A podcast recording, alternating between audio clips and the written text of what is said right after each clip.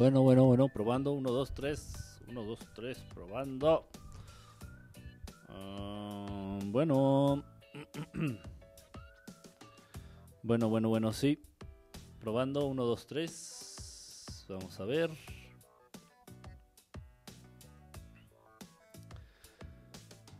Em, pues buenos días, buenas tardes, buenas noches. No sé si me están viendo, no tengo posibilidad de ver, no, no puedo ver yo la transmisión por unos problemas para variar aquí con entre la computadora y entre el um, la conexión a internet. No sé realmente qué es lo que esté fallando. No sé si me puedan escuchar, no sé si me estén viendo. Pues sí, sí, bueno, pues aguántenme tantito. de aquí a lo que esta cosa se estabiliza. Pues gracias de verdad a los que están entrando. Um, ok, aquí tengo unos problemas. Esperar. A ver, no sé qué pasa. Estoy tratando de ver la, la transmisión para ver cómo, en qué estado está, pero no me lo permite. Um, aparentemente sí tengo internet. No sé entonces qué sea lo que esté pasando.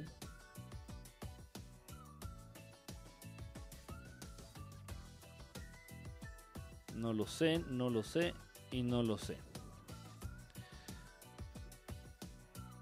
Eh, bueno, pues no sé, de verdad es que estoy en... No, no, ni siquiera tengo idea si estoy al aire o no. Y no hay manera de que me, me avisen porque está trabada la computadora. Entonces voy a... Voy a suponer que sí estamos al aire, voy a suponer que sí me están este, viendo. Voy a suponer que sí me están escuchando. Porque... pues nomás porque sí. Este... Bueno, como ven el título... El título del... De la transmisión del día de hoy, este, dice pactos satánicos, ¿no? Pactos con el diablo, todo esto. Eh, es un tema muy interesante, es un tema muy interesante. Obviamente pues vamos a hablar de casos, de casos en los que se ha dado este supuesto pacto con el diablo, ¿no? Que realmente es este, no es tanto un pacto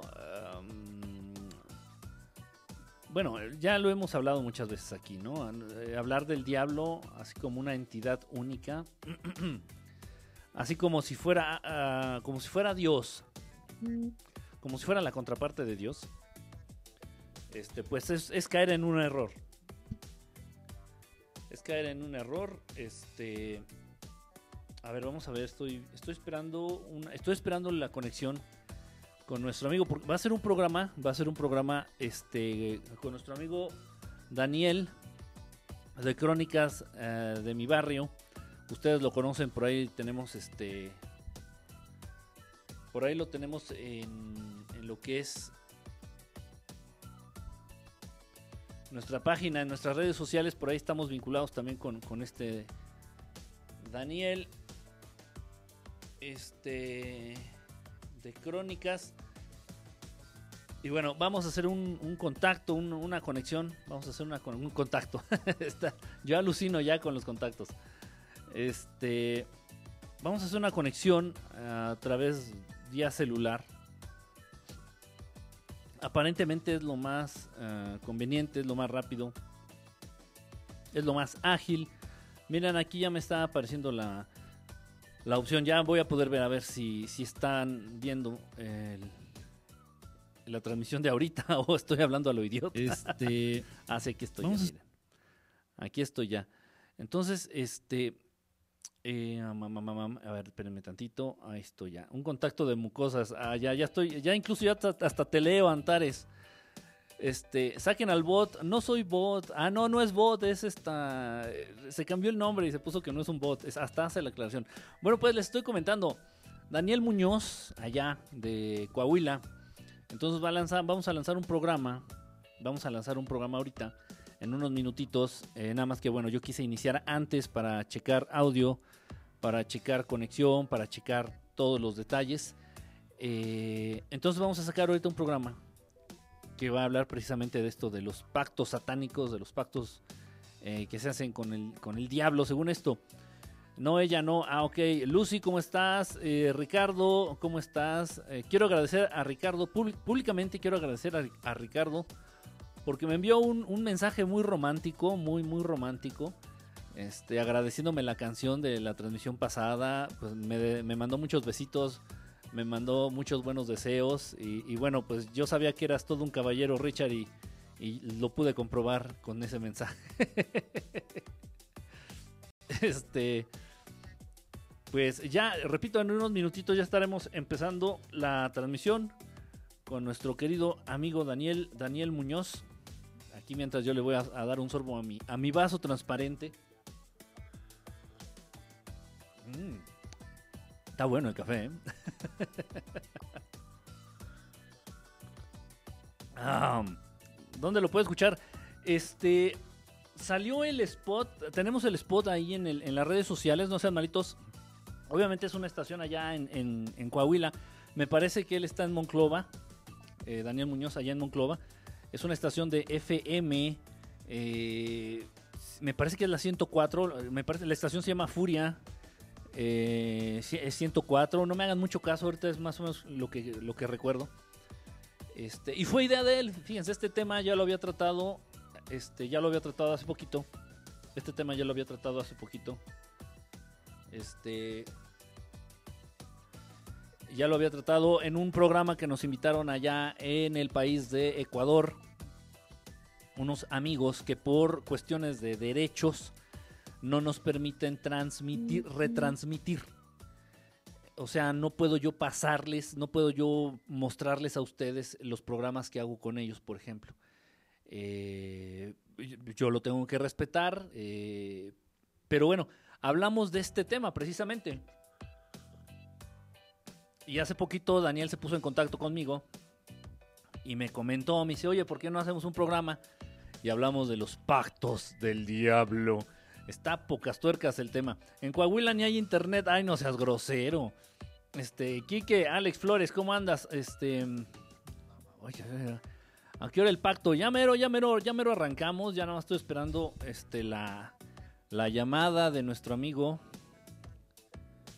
Este, Daniel, Daniel Muñoz. Déjenme ver a ver si no está marcando. Déjenme ver, déjenme ver a ver si no está mandando un mensaje o algo así. No, creo que no. Nada, estoy esperando su llamada para que arranquemos. Y bueno, también les quiero pedir una disculpa. A ver, aquí, ¿quién puso esto? 10 de noviembre, Pixis en el Zócalo. Mancera invita. Ah, ah, ah, ah, ah, ah. Bueno, no creo, no creo. Ni, lo, ni vi lo que dijiste, se interrumpió. Además, te mensajé por el asunto de la reikista, no te hagas. Sí, sí, sí, me dijiste algo de, la, de lo del reiki. Y ya te dije, mi querido Ricardo, existe el diablo no como una entidad única. No, no podemos hablar de que Dios creador, Dios Padre, Dios Fuente, Dios Amor tiene una contraparte y que es un, vamos, lo entrecomillo, ¿eh? es un Dios malo, y el creador de toda la maldad y de la energía negativa. No, no, no, no, no, no, no, no. Y si llegara a existir, también fue creación de Dios Fuente. O sea, es absurdo. No, no, no, si me explico, es absurdo, es absurdo.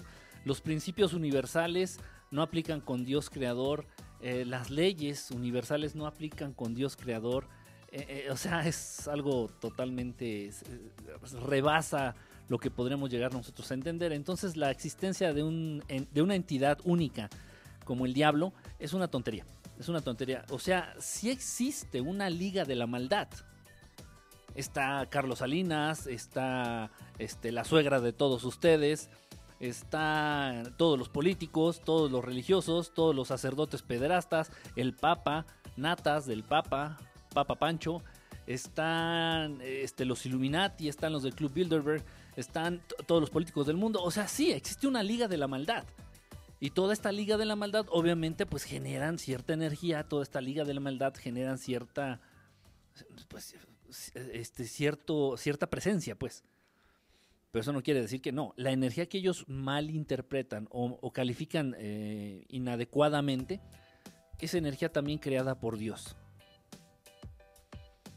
O sea, este, y lo hemos platicado mucho, ¿no? Por ahí en, el, en, el, programa, en este programa va a salir al tema, no sé, creo que nunca he hablado de él porque pues, la neta me da hueva. Este, Alistair, Alistair Crowley, Alistair Crowley, este pinche viejo pelón, que era este... Eh, pues bueno, él fundó mucho las bases de la magia y la hechicería. Obviamente estoy hablando de la magia negra, de la hechicería, e incluso eh, fue el creador, se le puede atribuir este, la fundación de lo que es la iglesia satánica, la iglesia satanista eh, en el mundo. va a salir por ahí al tema, por ahí cuando hablemos de cuando hablemos de los Rolling Stones, de los Rolling Stones, también que ellos pues sí, hicieron un pacto. Ya nos están marcando.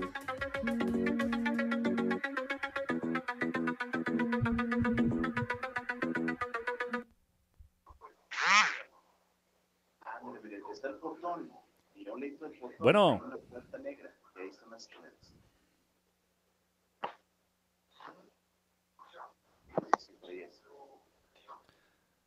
Bueno, bueno, bueno. ¿Qué onda, mi Quique?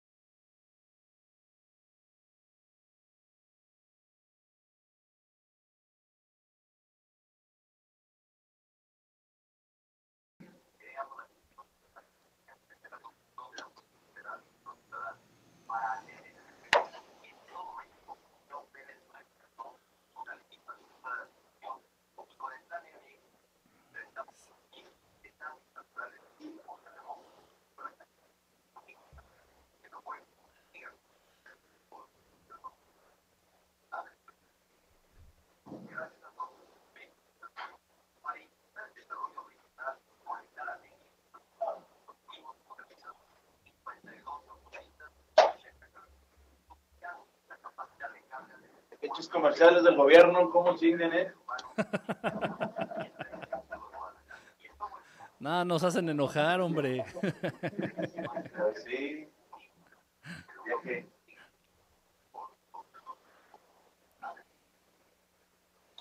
Tú, lo que pasa es que aventé todos los cortes una vez para que no, no estar, no estén mandando corte en medio de la entrevista.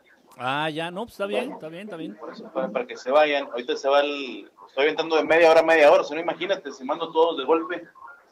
ahí, pues nos lleva como 20 minutos de puro corte. No, pues no, mejor de una vez, ¿no? Y no, como que era, si iban a ver como un corte más, me imagino. Como dos. Sí, sí, Pero sí. Ya, ya, ya más breves. Ah, me avisas para apagar la pólvora. Que va una intro y luego ya. Oye, ¿qué estación es allá? Es la 104.1 FM. 104.1 FM. La Furia del Norte. La Furia del Norte, échale. ¿eh? También es gruperoto, para que darle fregar. Sí, es lo que estoy, es lo que me imaginé. sí. Así es, pero pues bueno, ya que. Hay que se dé su entre con la reina. pues no digo aquí en Santiago, que es una sucursal de su programa. Mm. está bien, está bien.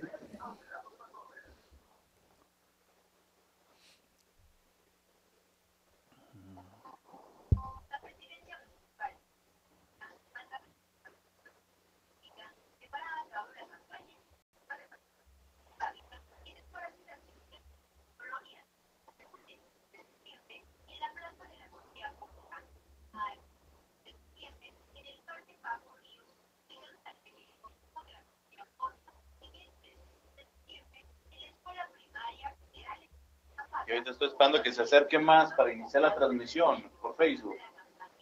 Y ya que de ahí se enlace.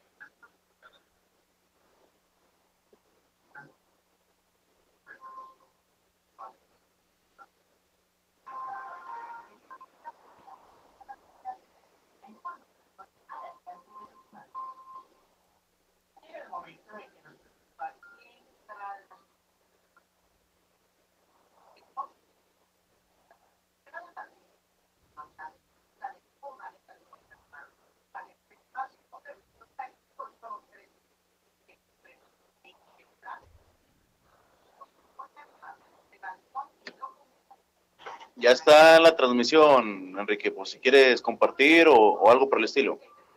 ok.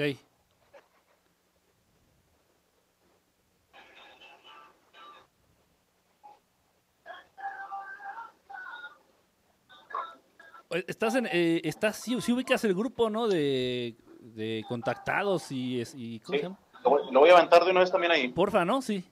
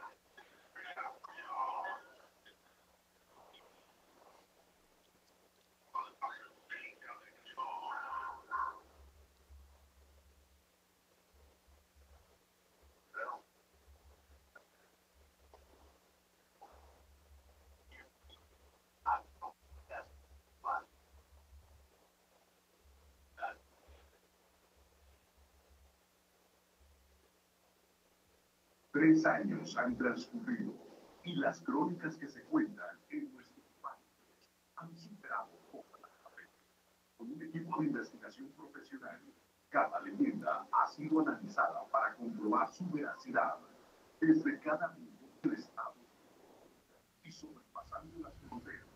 Los mitos y leyendas se dan a conocer. Daniel Muñoz, una trayectoria de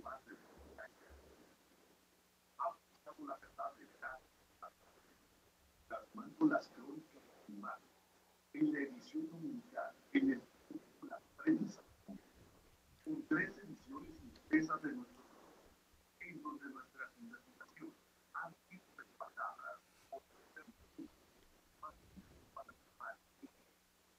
Hola, les hablo.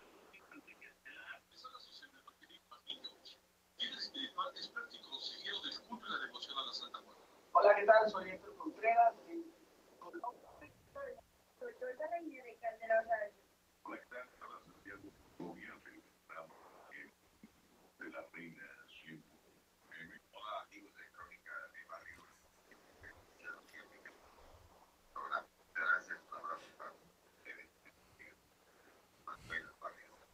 Amigos, ¿qué tal? Los saluda Josué Velázquez del terreno desde Casa Grimorio, la Ciudad de México. es el club.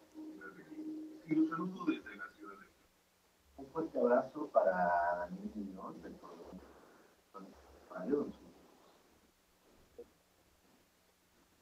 Saludos a la gente que escucha crónicas de mi barrio. Yo soy Pepe Campa, voz de la hora nacional. Quiero mandar un gran saludo a mi amigo Daniel y a todas barrio en Coahuila. Ahora todos los. Trabajo reconocido por el gobierno del Estado. Quiero otorgó el galardón del Premio Estatal de Periodismo. Una cobertura en la región centro del Estado, por medio de la sintonía 104 FM, la Furia, integrando a todo el mundo por las redes sociales. Porque en cada la comunidad barrio, el temor en una expresión. Bienvenido.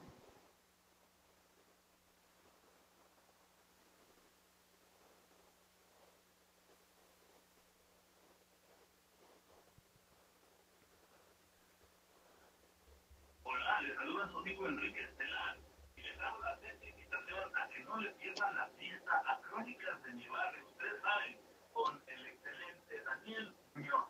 Un abrazo para todos.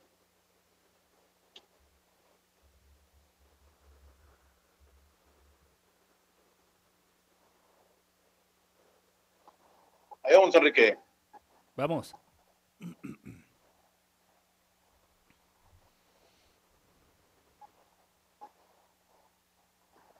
Les doy la bienvenida a un programa más de Crónicas de mi barrio.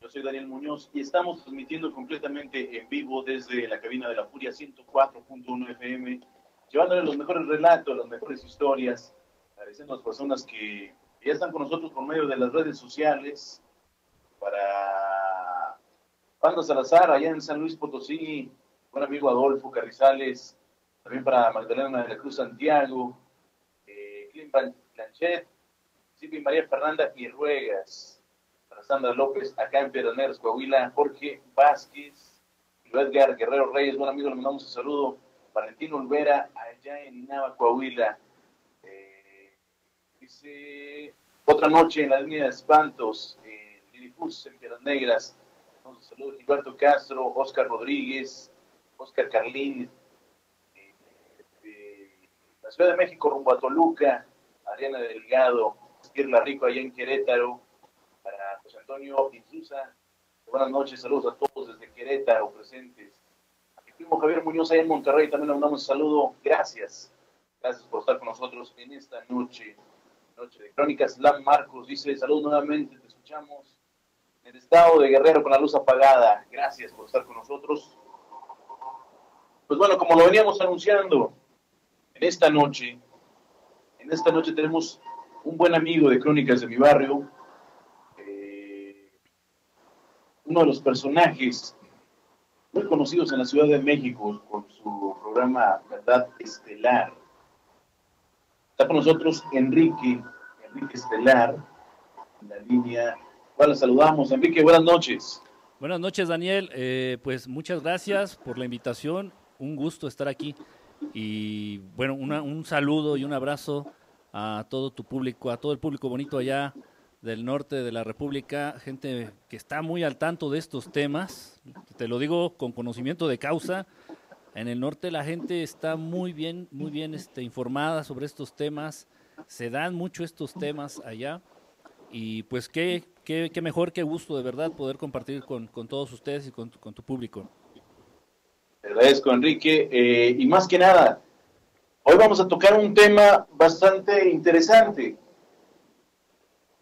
Mencionas tú que, que nuestro público, pues bueno, sí está enterado de estos temas, pero pues bueno, casi todo el norte de, de México, pues se van con la música grupera.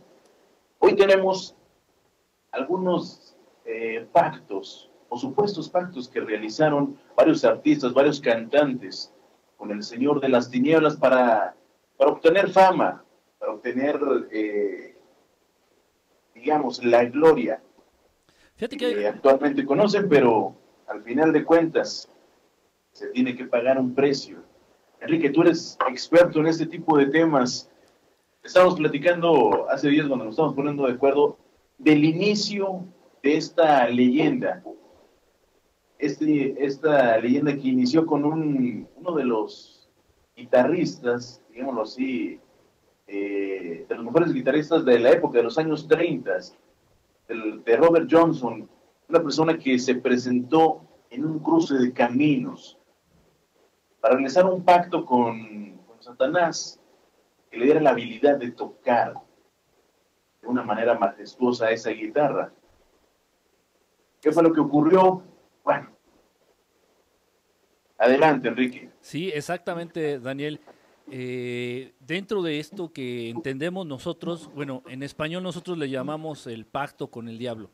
En inglés eh, ellos manejan lo que es vender su alma al diablo, que yo creo que sería un, término más, más adecuado a lo que estamos hablando.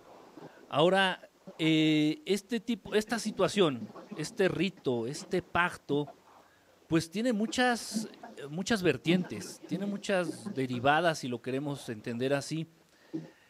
Eh, por un lado, como bien dices, se lleva a cabo este rito buscando la fama, buscando la fortuna, buscando la habilidad en un momento dado, por ejemplo, eh, para tocar bien la guitarra o para poder componer eh, canciones o incluso para poder cantar bien, incluso para poder cantar bien.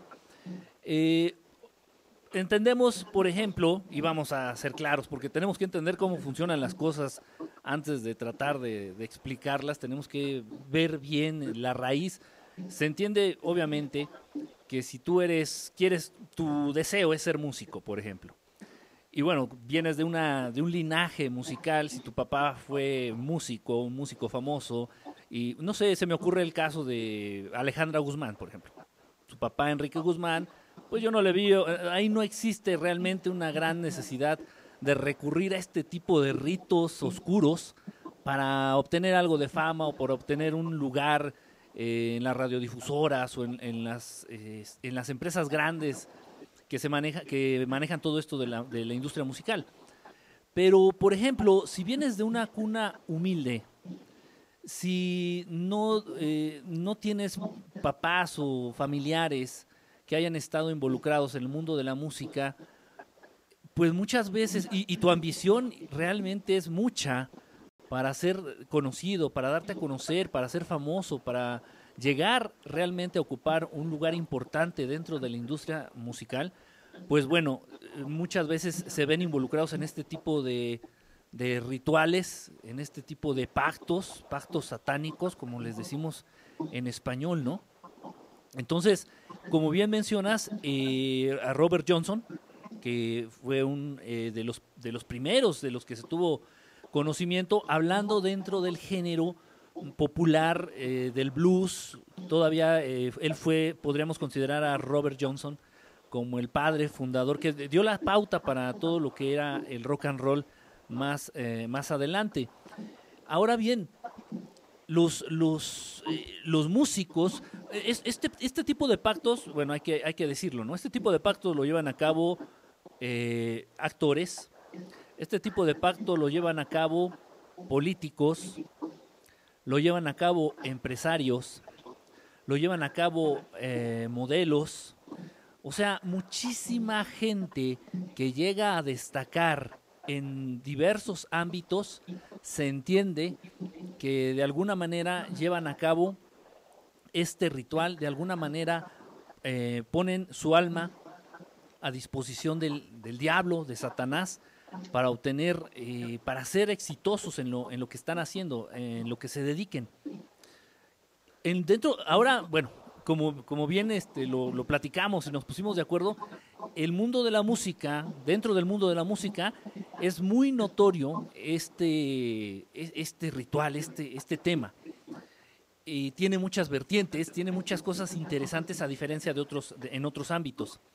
Entonces nos vamos a enfocar a, a, esto y casualmente, casualmente por ahí este, es muy interesante ver que generalmente son rockeros, como ya lo habíamos platicado, generalmente son rockeros, música eh, rock eh, popular, los que se involucran en este tipo de actividad, en este tipo de rituales, en este tipo de pactos, que traen consigo consecuencias gravísimas, traen consigo consecuencias muy, muy fuertes. De hecho, perdón que te interrumpa. Me vino a la mente eh, una frase de esta serie de Los Simpsons, en donde llevan una banda cristiana, en respetos a las bandas cristianas, que yo sé que sí existen, que llevan a, a la iglesia. Cuando sale Bart Simpson dice, las mejores bandas dedican su música a Satán. Sí. De hecho, sinceramente, como menciono, en gustos se rompen géneros. eh, de igual manera, eh, como, tú, a mí también me gusta el rock. Y sinceramente, pues sí, la, mejor música que yo he escuchado lo considero de esa manera, aunque no, no soy satánico, por así decirlo. Enrique, el detalle del famoso cruce de caminos. ¿Por qué en un cruce de caminos hacer un pacto con el diablo para obtener fama? Es, eh, fíjate, eh, hablando de Robert Johnson, de Robert Johnson, este músico de raza negra, eh, allá me pare- fue en Mississippi. Él nació, creció y bueno, eh, murió también allá en Mississippi. Eh, esto no es un rumor, esto él mismo eh, llegó a declararlo y gente cercana a él, que eran muy pocos, porque él vivía moviéndose de ciudad en ciudad. Él vivía como con este Robert Johnson, vivió como lleno de miedo toda su vida. Toda su vida a partir de que hizo este supuesto pacto con el diablo, vivió lleno de miedo. Entonces no, él no podía establecerse en una ciudad. Iba y se presentaba en un lugar, eh, daba un concierto, daba una, hacía una presentación y ya nunca regresaba, se cambiaba de ciudad eh, y estaba constantemente en movimiento. Estas, esta carretera, en esta carretera, ya había, es un cruce, es un cruce, eh, era es la carretera 61 y la 49 allá en Mississippi. Es un cruce muy famoso, muy, muy famoso. De antes de que Robert Johnson decidiera buscar hacer el pacto con Satanás en ese cruce de carreteras, en ese cruce de caminos, antes ya se había hablado de que se presentaba precisamente ahí algo semejante a un demonio.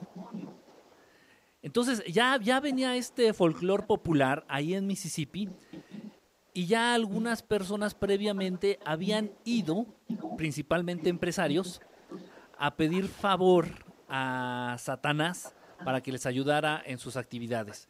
Entonces yo creo, me imagino que eh, Robert Johnson, eh, a sabiendas de esto, decide ir a este cruce.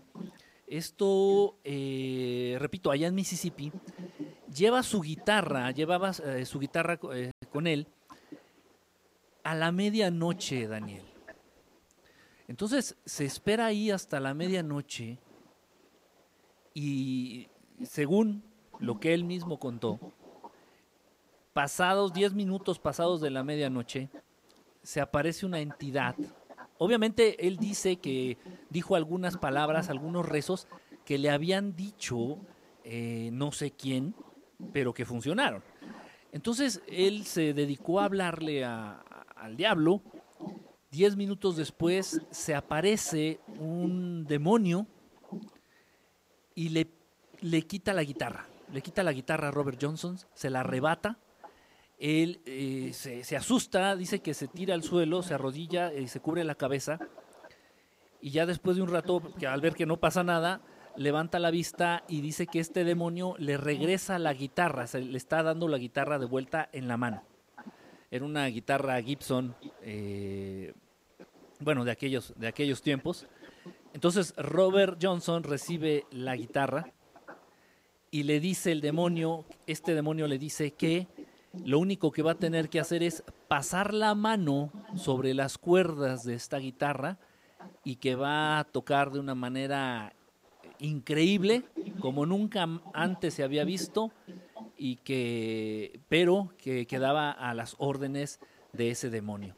Entonces Robert Johnson toma la guitarra, ya no le importó realmente la advertencia de- del diablo, sale y, al- y, y esto dicho por sus conocidos, incluso por sus familiares, que al siguiente día de haber hecho eso, él mostró una maestría increíble, o sea, era algo inexplicable, era algo inexplicable porque él desde muy chico hab- había to- tocado la, el- la armónica y el arpa, me parece. Entonces ya tenía la intención musical, tenía ahí la cosquillita por la música. Eh, dicen por ahí que incluso dejaba de ir a la escuela por, por, por estar tocando en las calles ahí de... De hecho, era de familia, según tengo entendido. Sí, sí, sí, eran muchos hermanos, creo que eran, eh, eran tres hermanos, me parece, y muchos de ellos también les gustaba la música. Entonces dice que muchas veces no iban a la escuela y se quedaban a tocar ahí cerca de su casa, ahí en la, en la calle. Entonces él era muy diestro en la armónica y el arpa. Pero en el momento en que quiso tocar la guitarra, dice que se le hizo muy, se le dificultó, dijo, no, o sea, no estoy hecho para esto, no puedo, le intentó, practicó, practicó y no se le dio. Hasta que hizo ese supuesto pacto con Satanás. Y, la, y su familia, su misma familia dijo, es que no sabemos qué fue lo que hizo, no sabemos cómo, no lo vimos practicar, este, no practicaba en la madrugada, o sea, no, no, no, no tiene razón de ser. Pues total, se volvió un maestro en, en la guitarra, increíble, increíble, como no se había visto hasta entonces, principalmente del género de- del blues. Eh, y bueno, pues ya después pues empezó a ser muy famoso, empezó a recorrer varias ci- ciudades de los Estados Unidos y dentro de la fama, dentro de la fortuna, dentro del ser conocido, pues igual cae en los excesos, ¿no? Como que debe ser una, como que es una constante, Daniel, eh, sí, digo, tú también que, has visto estos casos, que ya una vez que llegan a cierto, a, cierto nivel de fama, empie- empiezan a caer en los excesos. Y es importante esto porque, porque precisamente, por ejemplo, con Robert Johnson, que pertenece a algo que conocemos como el Club de los 27, el Club de los 27, ahorita lo explicamos a detalle a qué se, a qué se refiere esto.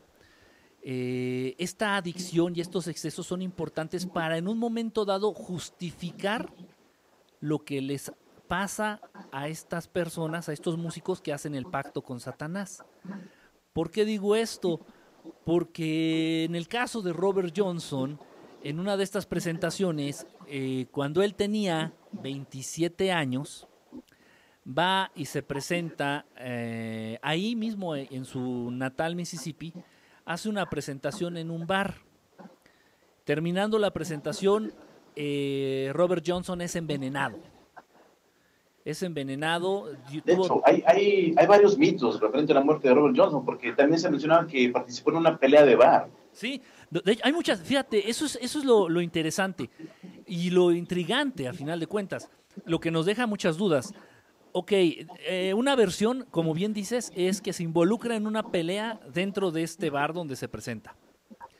Otra versión dice que en, en ese bar eh, se involucra sentimentalmente con la esposa del dueño del bar. Y entonces el dueño, en venganza, eh, envenena a Robert Johnson poniéndole, no sé, este, un veneno ahí en su, en su whisky o no sé qué estaba tomando. Esas son las versiones extraoficiales y, o sea, tendiendo a ser las oficiales, ¿eh? Pero lo Eh, que... También, también estamos hablando de que era una época en donde no se acostumbraba a hacer una, una necropsia para ver las causas de la muerte. Simplemente se murió de repente y sepúltelo y se acabó. Sí, es, es la... No, no hubo realmente un parte médico que nos dijera qué fue lo que ocurrió, qué encontraron en su, en su organismo, en su sangre. No, simplemente se murió y nada más que la gente que lo vio, lo vio previo a morir, eh, pues dijo que tenía los síntomas de un envenenamiento. Entonces realmente lo que, lo que es real y lo que nos consta es de que lo asesinaron. Así es. De que lo Ahora, asesinaron está- y a la edad de 27 De años. 27 años. Y también estamos hablando de que su fama aún no despegaba al 100%. A- Acaba de grabar un disco con, creo que, no sé si 9 o 10 canciones solamente. Sí, Eh, la música, eh, sí he escuchado sus canciones, en verdad es un maestro, o fue un maestro en la guitarra. Pero, digamos, ¿realmente el diablo cumplió su parte? ¿O, qué, o de qué trató el trato? aparentemente sí. O sea, aquí realmente hablamos de que eh, venden su alma al diablo. En el momento que tú haces el... eh, en el momento en que se hace este pacto, Daniel, tú ya perdiste tu alma. Se puede decir que eres como un muerto viviente, si lo queremos entender así. En ese momento te vuelves como un zombie. Eres un ser humano desalmado, por decirlo así. Y ya más adelante, Pero el ser humano ah, no, no resiente mucho la pérdida de su alma, porque pues, ni siquiera muchos no entendemos lo que es el alma, para empezar. Entonces llega el momento en que se cobran, pero con la vida. Con la vida en un acto como de sacrificio. Todas, ah, ojo, bueno, lo que estábamos, eh, lo que estaba comentando, estábamos comentando del Club de los 27 es precisamente este, bueno, esto de club suena un poquito, un poquito como a burla, ¿no? Pero eh, Eso, así, así es como los medios lo, lo han llamado. Así se le conoce, ¿no? Así se le conoce, algo con respeto, así se le llama. Eh, es precisamente un grupo, un conjunto de músicos, específicamente músicos, que, sean, que se comenta, se dice o se cree, se tienen ciertas bases para creer que han hecho este pacto con el diablo y de manera muy extraña, bajo condiciones poco claras, mueren a la edad de 27 años. Y son antes de, muchos. Antes de, antes de continuar, Enrique, eh, pues bueno, vamos a, a, ir a una pequeña pausa y entramos directamente con este tema del Club de los 27.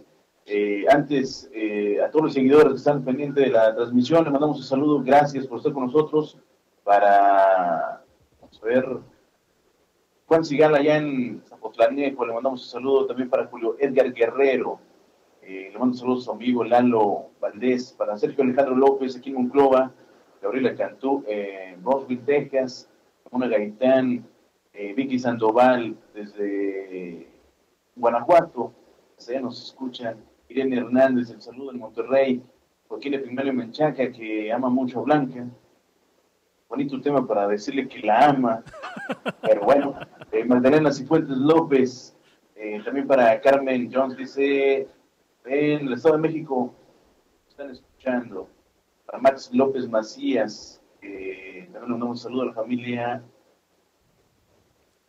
familia López, allá en Aguascalientes, Pepe Velázquez, Fina León, saludos desde Star Guanajuato, un saludo para para la raza que nos escucha en Chicago, California y Reno, para Carlos Valderas, para Carlos y Evelyn allá en Puebla.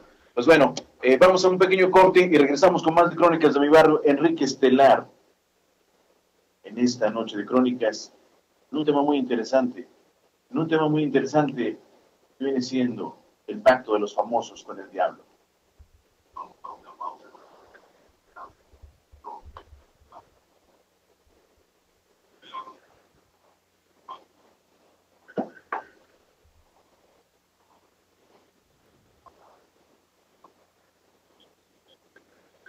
que estoy checando, Enrique, de un tema de... O todos piensan que son extranjeros los que han hecho los, el pacto. Y ahí encontré que ah, no. hasta, hasta Valentina Elizalde, y no había pensado en eso, ¿eh? que sí, cierto, murió a los 27 sí, años. Valentina Elizalde también. Ajá. Sí, lo que, lo que pasa es que para que tenga jale el, el, los videos, de cuenta en YouTube, pues ponen a gente internacionalmente famosos, ¿no? Sí, pues les, les dices, les dices en Rusia que se murió también Valentín Elizalde y dicen, ya ese güey quién era, ¿no? Sí, de hecho, estuve checando ahí eh, las personas que habían muerto a los 27 años. Eh, marcó una lista casi como de 30 personas. Sí. Y, y todavía ponían abajo, y la lista continúa. Sí, y sigue. es lo malo y sigue. ¿Quién sabe hasta cuándo pare? Antes de, antes de que empezamos con el club de los 27, eh, a ver si podemos tocar el tema de prácticamente en sí, eh, históricamente, viene lo de... Ay, ¿Cómo se llamaba este? ¿Cuál, cuál, cuál? Eh, Giuseppe el violinista. Ah, ah, ah, no, de hecho sí. Si quieres, si quieres entonces antes de entrar al club, eh, doy otros, doy tres ejemplos que no están dentro del club, pero que sí hicieron pacto y ellos mismos lo han reconocido, ¿eh? O no, mira, vamos, vamos a, a lo del club, porque aparte de eso falta también las canciones y no están dentro del pacto. Y ese se me, se me hace que va a ser más extenso ese tema. Mejor vamos con el club de los 27 para ya irnos con, con más ejemplos, incluyendo la música. Ok, ok, ok.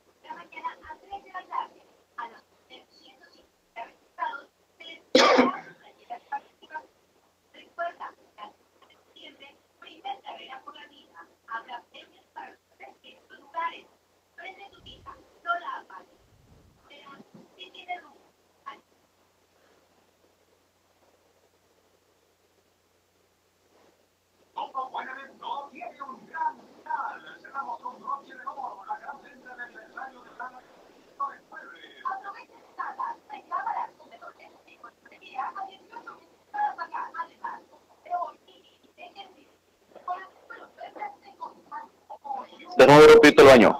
Como Ey, que hace el corte. sale.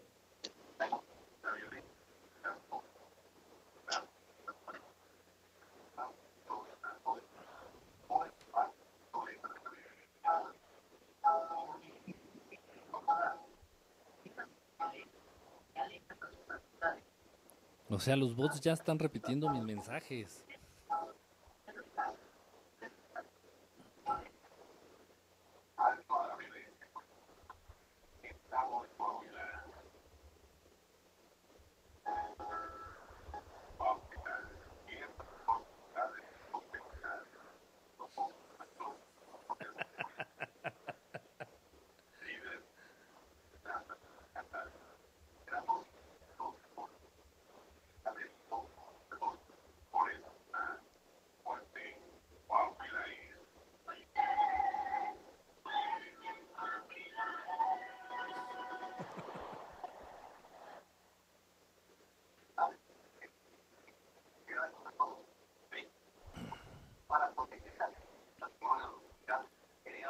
Sí, me fregaron el pelo, la verdad, sí.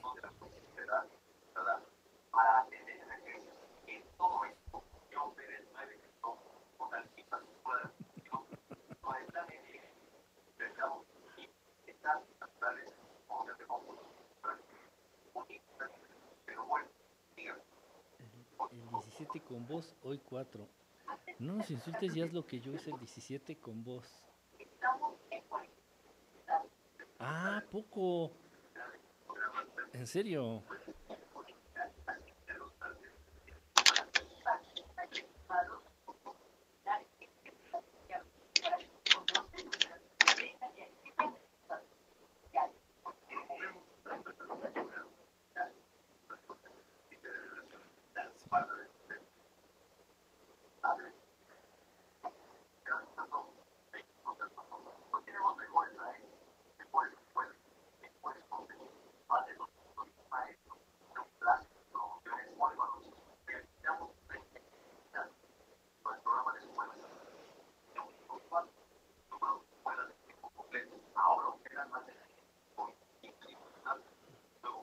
Es 104.1, ¿verdad?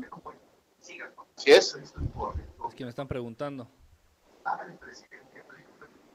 De hecho, por internet pueden buscarlo 104.9 FM, La Furia, y sale la, la transmisión por internet. O si no, por Facebook también estamos al aire.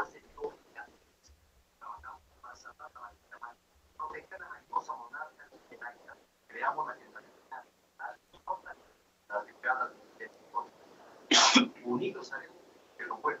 Sigan. Sexto informe, Gobierno de la República. Continuamos con más historia e incógnitas.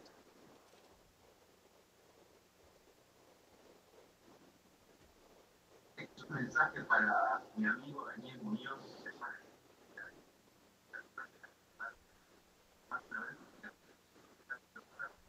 Saludo de parte de la postura del paso.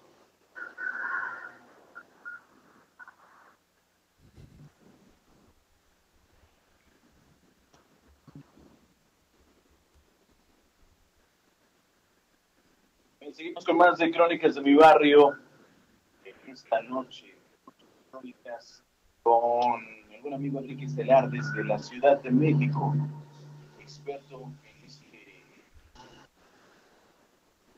tema que tenemos en esta noche, el pacto de los famosos. Enrique, estábamos ahorita hablando hace un momento de lo que viene siendo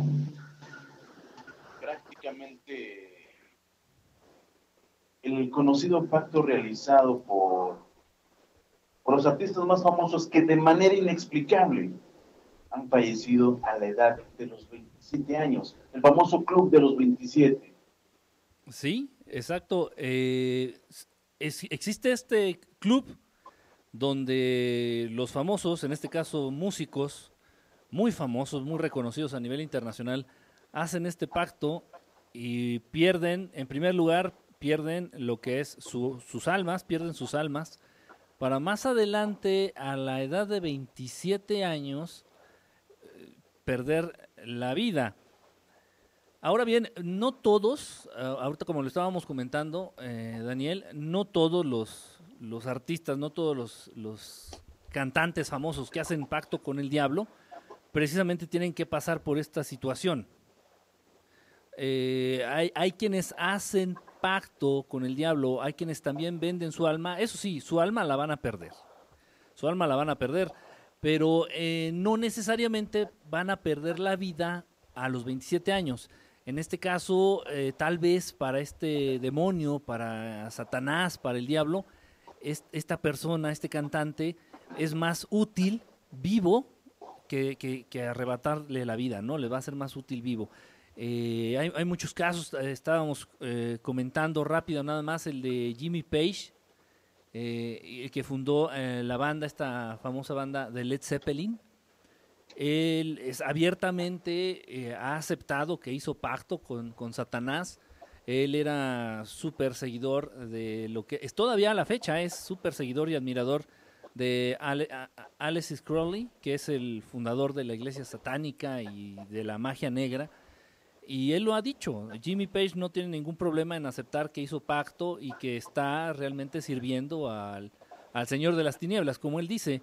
También por ahí está el, está el caso de Bob Dylan, de Bob Dylan, y Bob Dylan lo ha aceptado en muchas entrevistas, es muy interesante ver esto, por ahí chequenlo en, en YouTube, Eh, están las entrevistas eh, donde le preguntan a Bob Dylan que hasta cuándo se va a retirar, ¿no? O sea, ya ahorita ya Bob Dylan es un señor de edad que pues ya debería de estar disfrutando de los cientos de millones que ha hecho a lo largo de su carrera musical, reconocido a nivel internacional, y sin embargo no lo Pues, hace.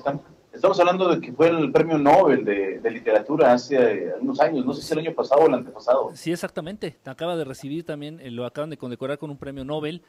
Y, y bueno, le han preguntado, dice, bueno, ¿hasta cuándo Bob Dylan va a decidir retirarse, no? Ya disfrutar, descansar, no sé, ¿no? Dedicarse a él. Y, Simplemente colgar los tenis. sí, y, él, él, él, él ha dicho en las entrevistas, dice, no puedo, dice, porque hice un trato. Y le han preguntado, bueno, pero ¿qué trato? ¿Qué- ¿De qué pacto hablas? Dice, no, es que hice un trato para poder llegar, para poder estar aquí, hasta donde estoy ahorita, en este momento. Y le han preguntado, dice, bueno, ¿y, se puede saber con quién hiciste este trato? Y siempre dice lo mismo, se ríe y dice, no, pues con el jefe, con el gran jefe, con el jefe comandante de este mundo y del mundo que no podemos ver.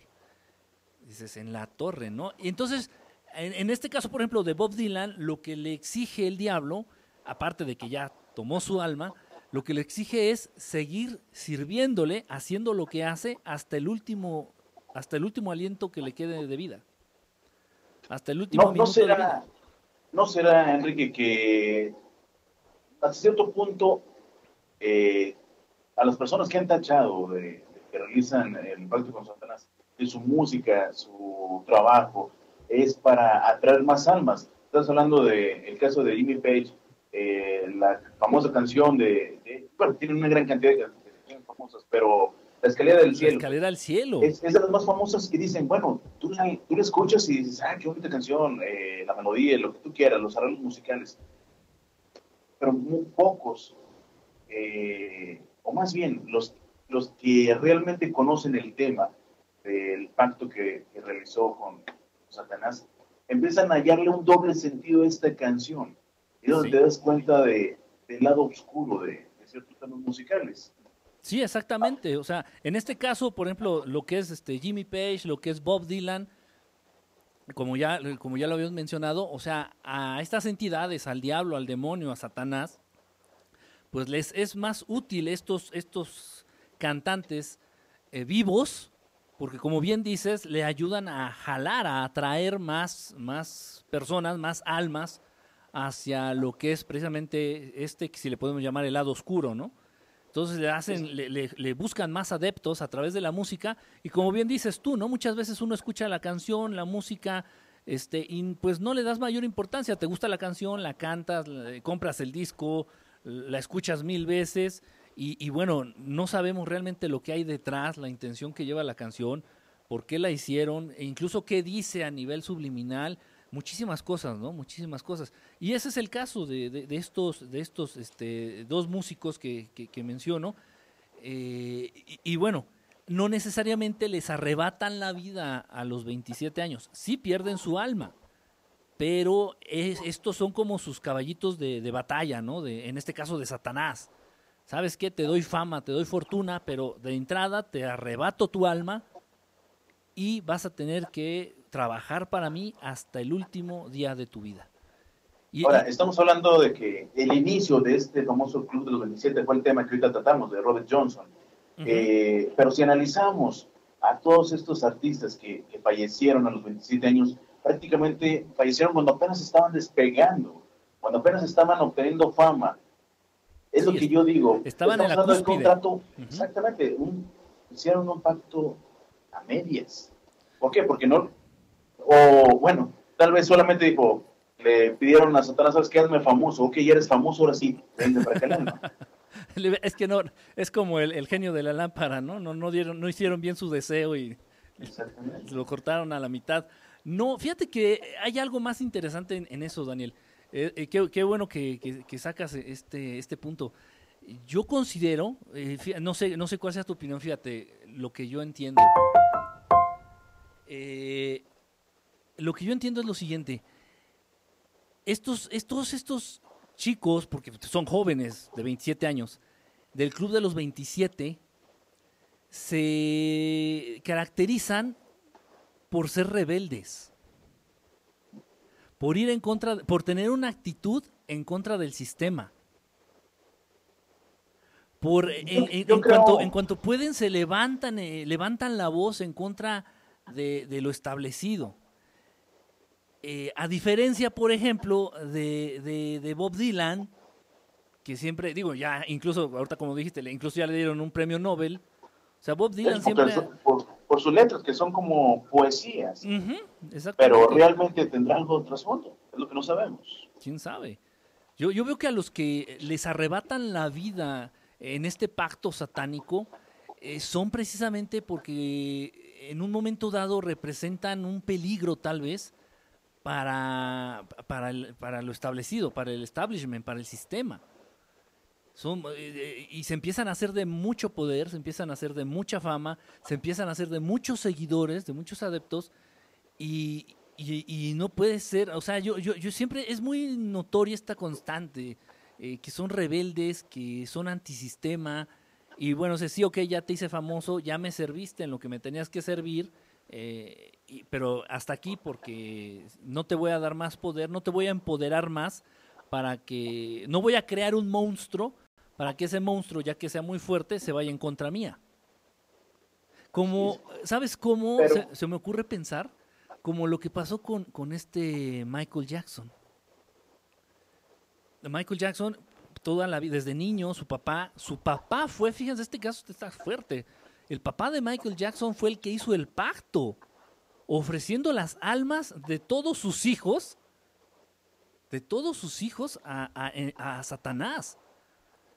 Abiertamente ofreciendo las almas de sus hijos a Satanás.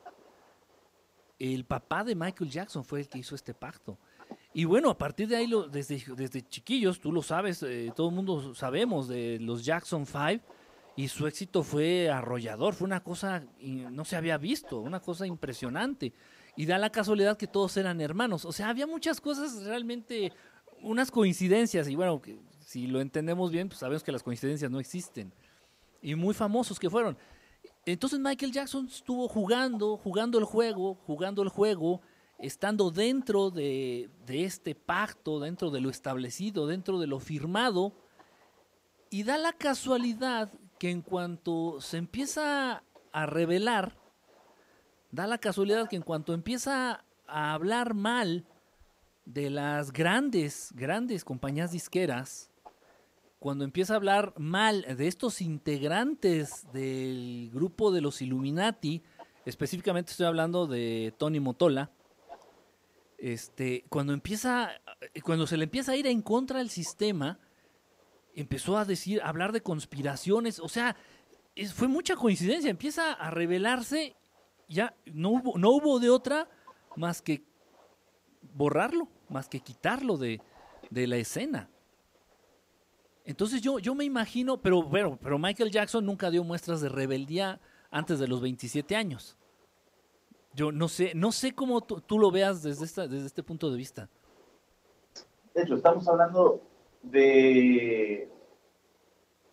Se me hace, por algo se le conoce como el rey del pop.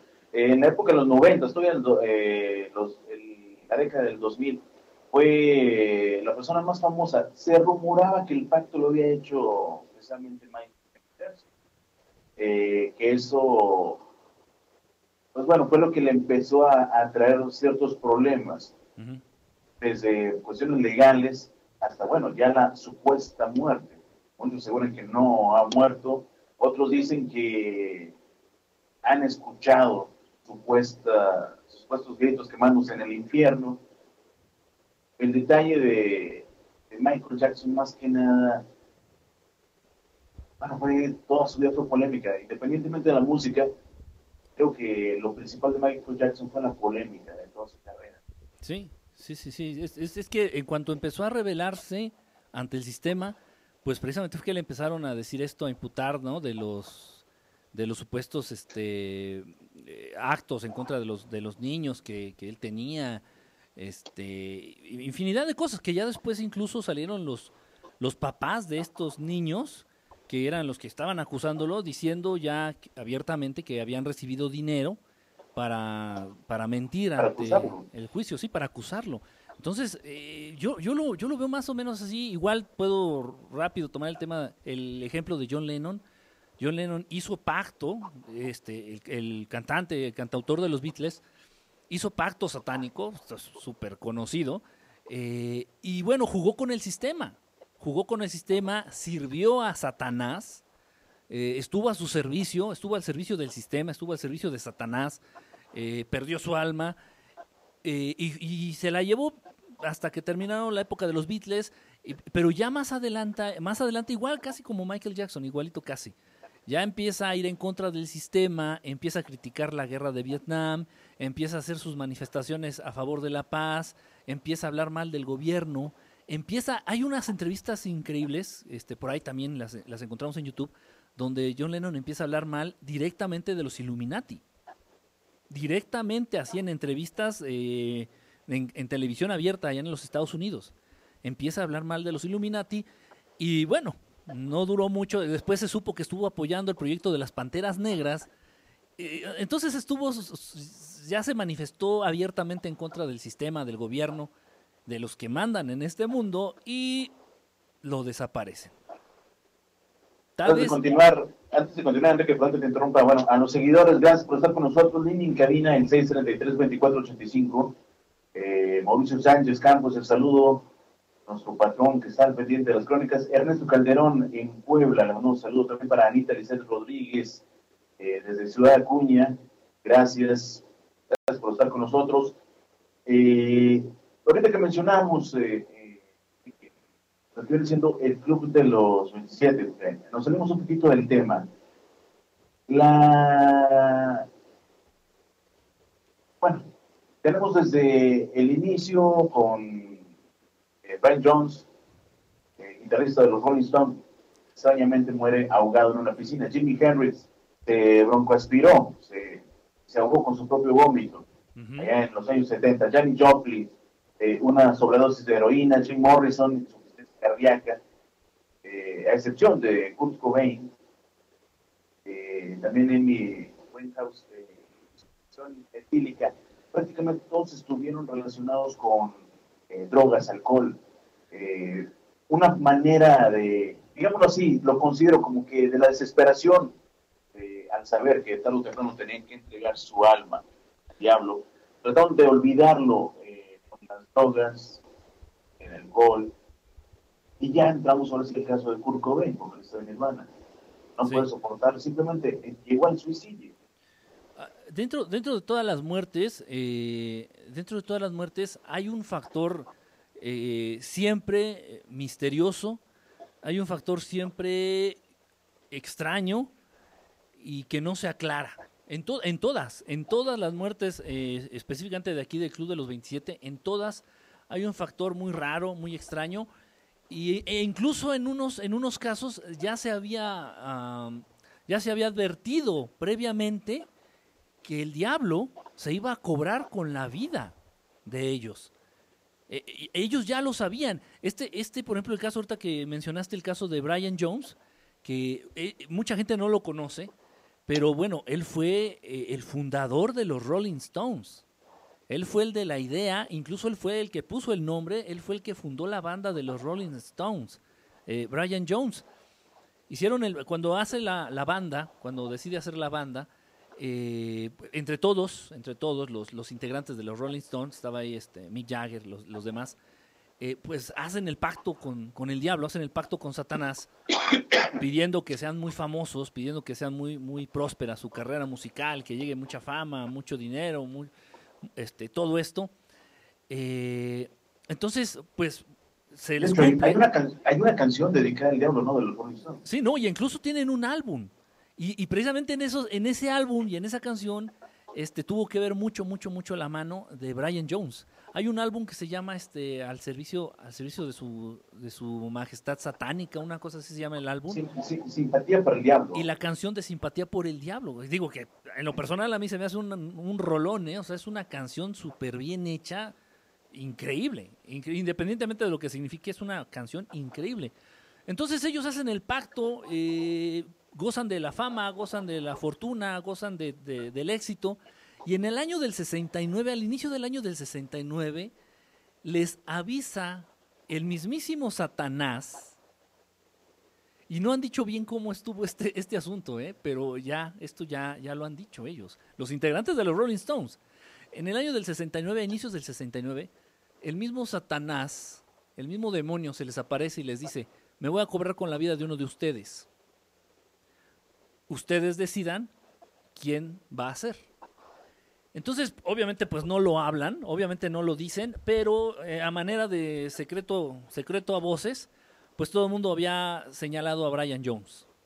Todo el mundo lo había señalado. Se saben que pues lo vamos a aventar a él como, como sacrificio para que se cobre el, el- el diablo por el pacto y pues ni modo. Entonces Brian Jones sabía esto, eh, empieza a tener muchos problemas con la banda y se sale, tratando de cortar con este con esta maldición o tratando de cortar con esto que se va a dar, ¿no? Que lo estaban ofreciendo los otros integrantes del grupo en sacrificio al diablo por el pacto que ya habían hecho años antes. Entonces deja la banda Brian Jones, obviamente pues mediáticamente dijo que ya no ya no compaginaban, que ya no había empatía, bla bla bla bla bla. Se va a vivir a su mansión, eh, me parece en Inglaterra, y un mes después, o sea, no importó que se haya alejado de la banda, un mes después de que los abandona, lo encuentran muerto, como dices, eh, en, su, en la alberca ahí de su, de su casa. Cabe la posibilidad de que pudiera haber sido un homicidio. Dice, eh, eh, eh, exactamente, o sea, dentro de todo esto podemos entender que si realmente una entidad diabólica, vamos a llamar un demonio, un ente oscuro, le arrebata la vida o alguien, alguien perteneciente, a, no sé, a esta élite este, que gobierna el mundo, va y, le quitan la vida. Y, y hay muchas, y repito, hay muchas cosas raras. eh, no encontraron realmente drogas ahí en, este, en su organismo, encontraron nada más alcohol, pero en una cantidad pues normal. Eh, él sabía, era muy buen nadador. Ese dato es muy interesante. Era muy buen nadador él. Le apasionaba la natación, por eso tenía alberca en su casa. Eh, ¿y ¿Cómo es posible que haya muerto ahogado? Este, llevaba su ropa, llevaba ropa norma, o sea, ropa de calle, ropa casual puesta, flotando boca abajo en su, en su alberca. Una cosa muy extraña, eh, las declaraciones también de la gente que había estado con él eh, ese día en la tarde, muchas cosas raras, muchas cosas raras, y, y no nada más en la situación de él. En el caso de Jimi Hendrix, que mencionaste, lo mismo. Eh, igual estuvo en una fiesta, ingirió alcohol eh, previo a su muerte. Estuvo, estuvo en una fiesta todo el día con su novia, ingirió, ingirieron alcohol. Ya en la noche, eh, Jimi Hendrix tomaba unas pastillas de por prescripción médica, porque si no, no podía dormir. Él padecía un insomnio increíble, o sea, si no se tomaba sus pastillas no dormía. Entonces toma sus pastillas, me parecen que eran cinco, seis, siete pastillas, no sé cuántas, era, pero eran bastantitas. Eh, entonces se pone mal por el, alcohol. Esto lleva a su pareja, a su novia, a hablarle a los servicios de emergencia. Entonces llegan los de la ambulancia, pero ella misma dice que la ambulancia era una ambulancia muy extraña, la actitud de los paramédicos era muy extraña. Entonces dice que se, lleva, se llevan a Jimi Hendrix vivo, ingresa a la ambulancia vivo y que dentro de la ambulancia fueron los paramédicos los que le quitaron la vida. Sin embargo, la versión oficial dice que ya cuando llegó la ambulancia Jimi Hendrix ya estaba muerto. Y no es así. Y a la fecha se siguen, eh, a la fecha siguen investigaciones al respecto, ¿eh? Siguen buscando, siguen investigando, siguen, porque no, o sea, hay mucha gente que supo, principalmente en este caso su pareja, ella supo y ella vio que, eh, que Jimi Hendrix se, salió vivo, salió vivo de esa habitación y que fue en la ambulancia los que los, los paramédicos quienes lo asesinaron. Unos dicen que ahogándolo con su vómito, otros dicen que lo ahorcaron incluso. O sea, hay muchísimas cosas muy, muy, muy extrañas. Muy, muy raras. Y que al final de cuentas tuvo que pagar la factura por esa por la fama que, que al obtuvo. De hecho, ahorita también estamos hablando fuera del aire de, de que no solamente los extranjeros han muerto extrañamente a los 27 años. Estaba el caso de Valentín Elizalde en el 2006 cuando falleció. Murió asesinado por el crimen organizado, saliendo de una presentación. Pero también digámoslo así, entra al dichoso club. Si buscamos toda la, la lista que mencionaba, chequé cuántos artistas habían fallecido a los 27 años, eran más de 30. Y todavía abajo decía un, un mensaje, y la lista continúa. Sí, exacto. Sí, son, son, son bastantes. Y, y bueno, aquí en México, y en países de, de Latinoamérica, eh, de Valentín Elizalde, pues sabemos y conocemos el boom que de pronto tuvo, ¿no? Eh, de hecho, precisamente fue cuando yo empecé a enterarme de, de quién era el que cantaba tales canciones, las canciones de Valentín Elizalde. Fue cuando ya después a los días me entero que lo acababan de matar. Yo así de, pero apenas lo mismo, ¿no? Como mencionabas. Estaba exactamente como arrancando, llegando a la cúspide de su, de su carrera y, y la, la cortan, la cortan de tajo. Y pues siempre bajo condiciones extrañas, eh, pues sí, aquí se dice que, bueno, fue el crimen organizado, lo mismo pueden decir que fue una sobredosis, lo mismo pueden decir que se ahogó, o lo mismo pueden decir que fue un infarto. Eh, el caso de, de Janis Joplin también, que está dentro del club de los 27. Y, Una so- dicen que fue una sobredosis de heroína. y de hecho, sí, sí, sí había, había entrado en varias ocasiones Era, era, sí tenía una adicción, sí tenía una adicción muy, muy marcada a la heroína, esta Janis Joplin, igual muere a los 27 años. Pero en esa ocasión, este, eh, bueno, comentan los quienes la conocieron, eh, los, los productores que estaban grabando con ella, la gente que trabajó con ella ahí en el estudio y sus conocidos, incluso su novio, que, est- que estuvo cerca ahí en, cuando esto ocurre, ellos sabían y la conocían que no era, que cuando estaba grabando, pues, no tendía a, drogarse con heroína, que era la, droga que ella ocupaba.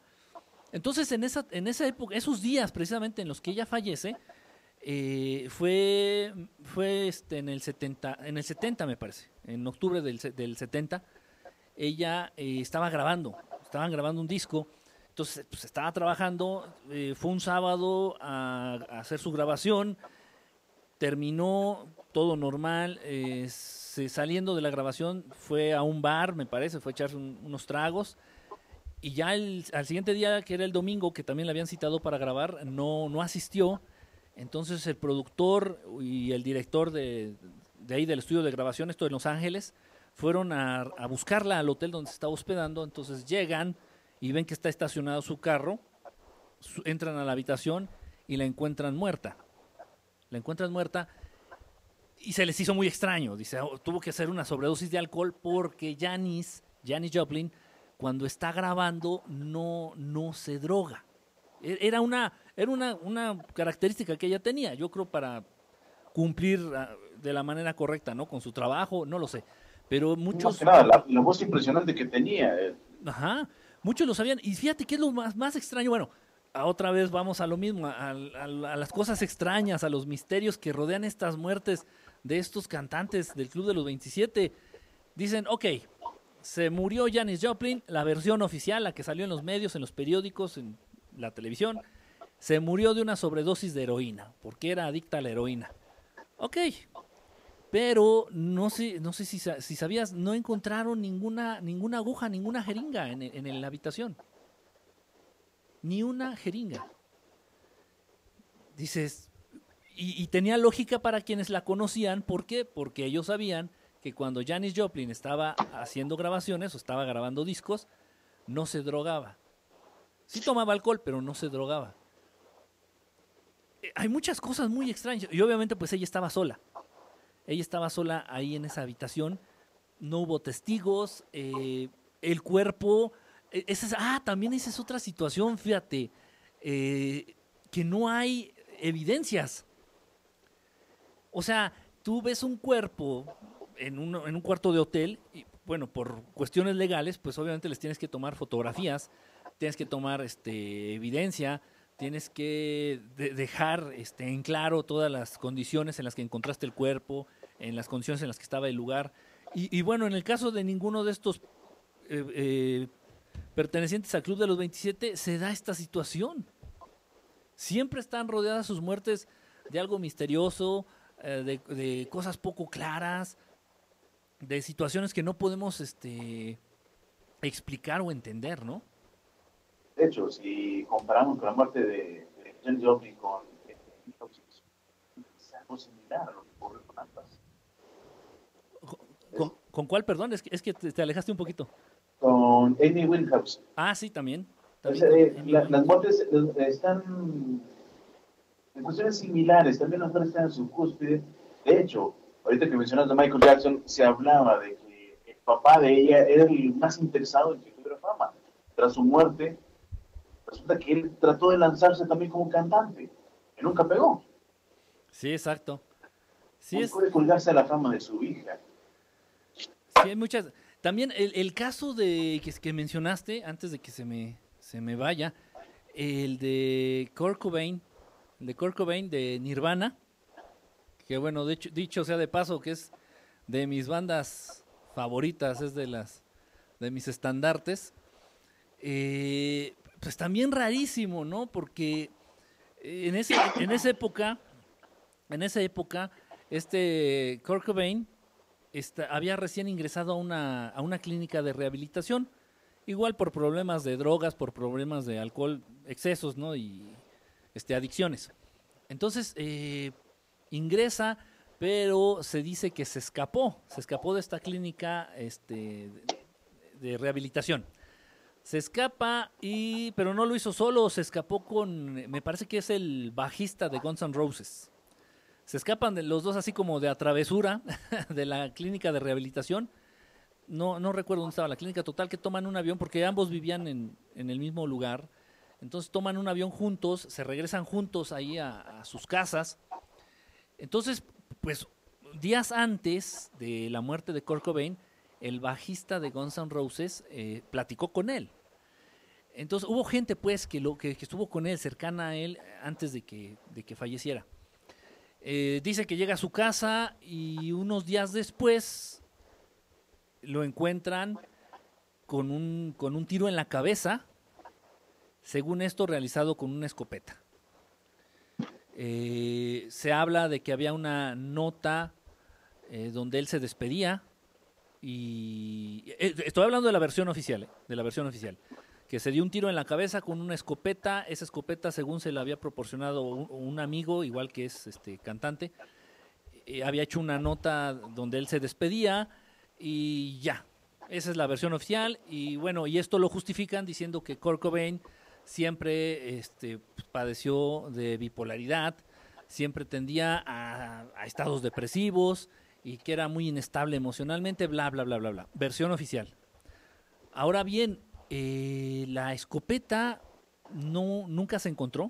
Se- se- la- las fotos del cuerpo de Kurt Cobain eh, la escopeta y muchas evidencias desaparecieron de, la nada, na- nunca más se volvieron a ver, nunca nadie más este, supo algo de esas evidencias, nada, nada, nada, nada.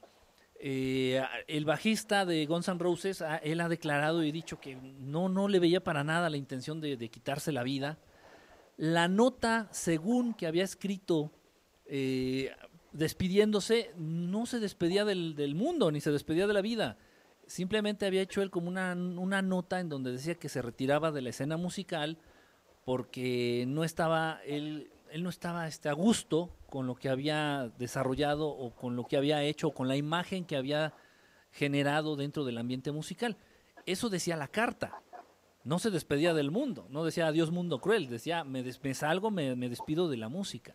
No se culpen por mi muerte ni nada por el estilo. No, no, no, no hablaba para nada de su muerte.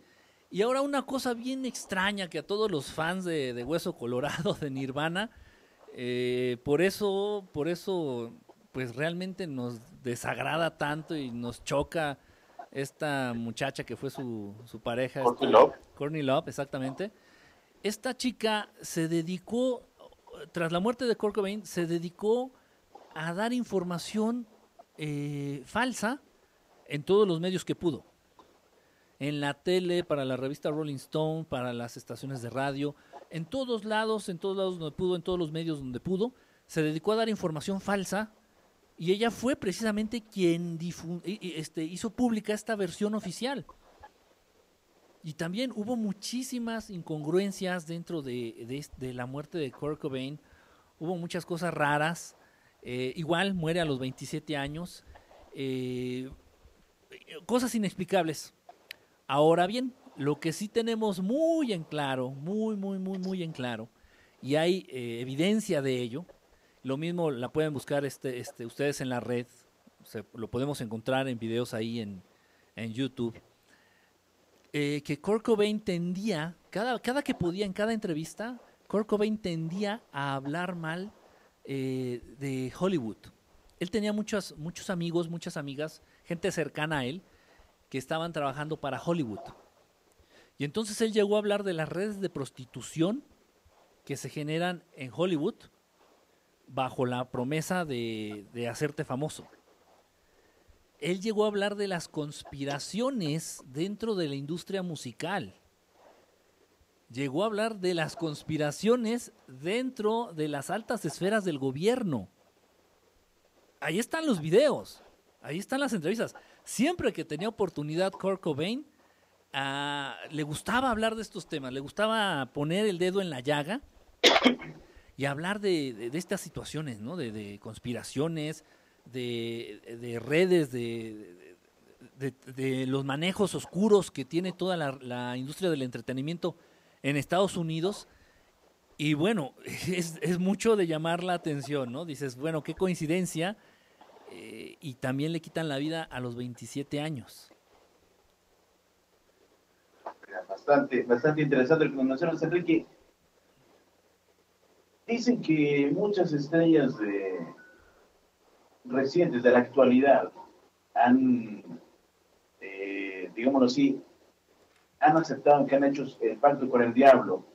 En la lista, encabezándola a Katy Perry, de eh, Beyoncé, Marilyn Manson, Lady Gaga, Jay-Z, eh, Madonna, Eminem. Todos ellos hicieron su pacto con el diablo, pero como lo mencionas tú, ellos no entraron al club de los 27. Ellos continúan eh, con su carrera, aunque, pues bueno, algunos de ellos ya, ya han ido en decadencia en los últimos años. Es, es algo muy extraño. Fíjate que ya, yo entiendo, yo entiendo, este, Daniel, amigos del auditorio, que esto ya cambió, ya dio un giro.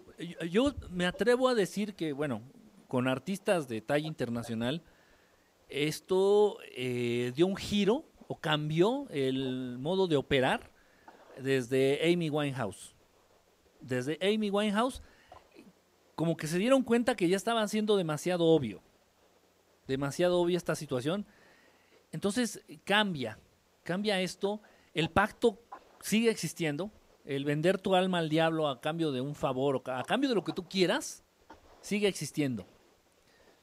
Pero ahora es distinto. Ahora lo que hacen, eh, y bueno, hace poquito igual tuve un programa donde hablamos de esto, eh, a través, y esto está, esto está grave, a través de la industria que está monopolizando el entretenimiento en el mundo, me refiero a esta industria eh, liderada por, por, el, por el ratoncito Mickey Mouse, se están encargando de comprar estaciones de radio, estaciones de televisión, se están encargando de comprar lo que pueden. Ya compraron Marvel Entertainment, ya compraron este eh, a los Simpson, ya compraron la franquicia de Star Wars, ya, o sea, están arrasando, arrasando con la industria del entretenimiento, mono- haciendo un monopolio gigantesco, gigantesco.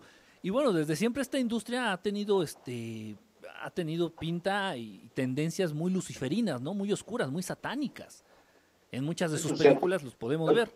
Ahorita que mencionabas, eh, de hecho, se decía que originalmente Walt Disney fue una de las personas que realizó este pacto con el diablo, aparte de ser una, considerado como una de las personas más racistas.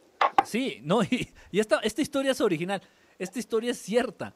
No, no he tenido oportunidad, por ahí me habían recomendado que viera la película de he- hecha por Disney, o sea, ¿qué pueden decir? no? De Walt, eh, de, que se llama Walt, ¿no? Walt, un soñador, o no sé cómo se llama. La historia según de Walt Disney. Bueno, me imagino que no han de decir la verdad, ¿no? Pe- porque igual que Robert Johnson, que era pésimo tocando la guitarra, pero pésimo tocando la guitarra, pues bueno, la creatividad de Walt Disney, eh, de Walter Disney, eh, y su habilidad para dibujar, pues, era una, era una, era pésimo, era malísimo, o sea, no tenía creatividad, no tenía imaginación, eh, dibujaba, haz de cuenta que con el pie izquierdo, terrible, terrible. Entonces hace este pacto y bueno, pues Disney al día de hoy es lo que es, ¿no? Es, es- Disney.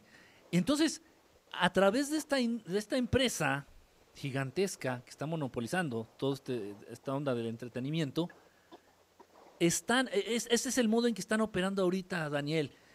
Están desde muy pequeñas, desde muy chiquitos, desde muy chiquitas, a, estos, a estas víctimas, no hay otra manera de llamarlos, a estas víctimas las están enlistando desde muy pequeños y, Disney tiene mucho que ver eh, a través de esta, de esto que se conoce como el Disney, el Disney Club, el Club Disney. Y bueno, por ahí han desfilado este Katy Perry, Katy Perry, han desfilado muchísimas, esta Hannah Montana o la, ¿cómo se conoce esta? Es Miley, Miley Cyrus. Este, o sea, están, están generando, realmente están haciendo como una fábrica de, pues de soldados al servicio de Satanás. O sea, ya, sí, el pacto sigue estando. Y lo hacen desde muy, muy pequeños, muy pequeñas, este, siendo niños, siendo niñas. A Cristina Aguilera también. Britney Spears, la hermana de Britney Spears. O sea, toda, toda esta nueva, vamos a, llamarlo así, esta nueva generación de, de, de- de- de cantantes famosos que han hecho pacto con el diablo, eh, sí lo siguen haciendo de una manera ya distinta. Ya no tienen la necesidad de irse a un crucero este, de carretera a la medianoche e invocar con un ritual al diablo. No, ya no es así, ya no tienen necesidad.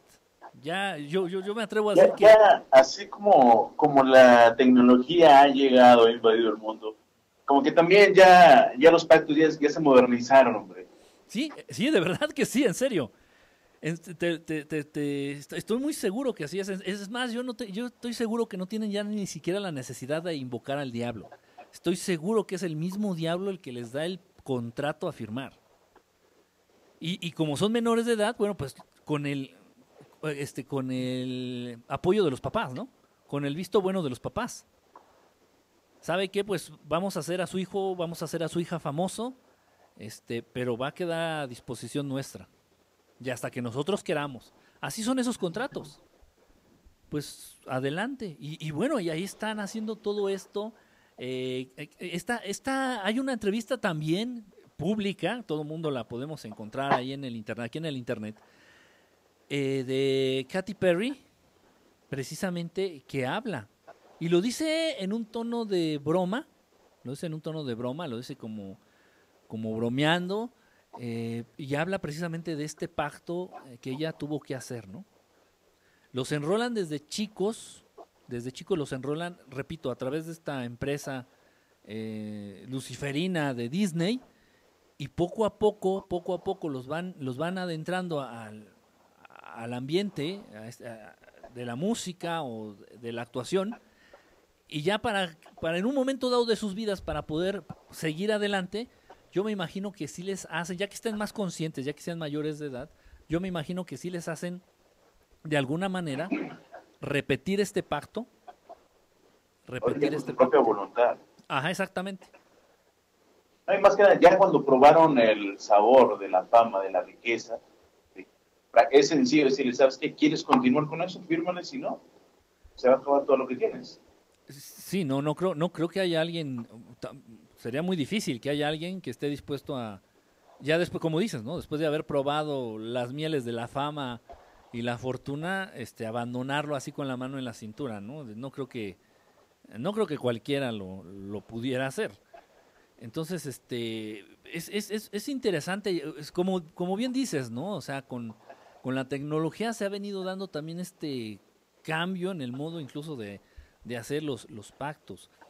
Ahora, ahora te voy, a, te voy a platicar algo, eh, Daniel, que yo creo que viene muy, muy al caso, también de que tiene que ver con esto de los pactos satánicos, eh, para que la gente, tu público, el auditorio, la gente que nos esté escuchando y quien llegue a escuchar este programa, lo tome en cuenta, este, porque de verdad, créanlo, esto existe, esto es real y yo creo que es muy delicado, muy delicado jugar con, con este tema. Y un, una persona muy, muy cercana a mí, una persona muy cercana a mí, eh, y esto ya tiene muchos años, con la intención de, de ganar la atención, con la, con, la intención de, de sí, de acercarse a una persona, en este caso a una chica, eh, que, lo, que lo despreciaba. Era un amigo mío, lo despreciaba completamente.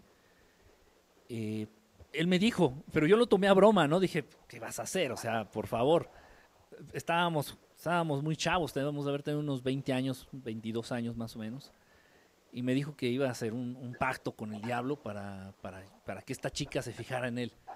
Pues yo me reí, ¿no? Dije, pues haz lo que quieras, de todos modos no te va a hacer caso. Pues no, no, no vas a creer, Daniel, no sé a dónde fue, no sé, no sé cómo le hizo.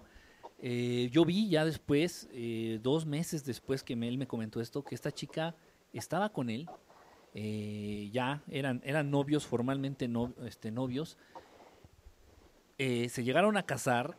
yo, no, yo, yo nunca, le volví, nunca le volví a preguntar, cercano, no fue a los 27, lo aclaro, fue a los 25, fue a los 25 años que pierde la vida este, este amigo mío pero cercano a su muerte, él me, él me, él me, me lo dice, él me lo confiesa. Dice que se empezó a sentir muy mal, se empezó a sentir, empezó él a padecer de mucha ansiedad, empezó a padecer él de pesadillas y en una de estas pesadillas, pues ya confesándome las cosas, me dice que se le aparecía el diablo y que le dijo que se iba a cobrar el favor que le había hecho.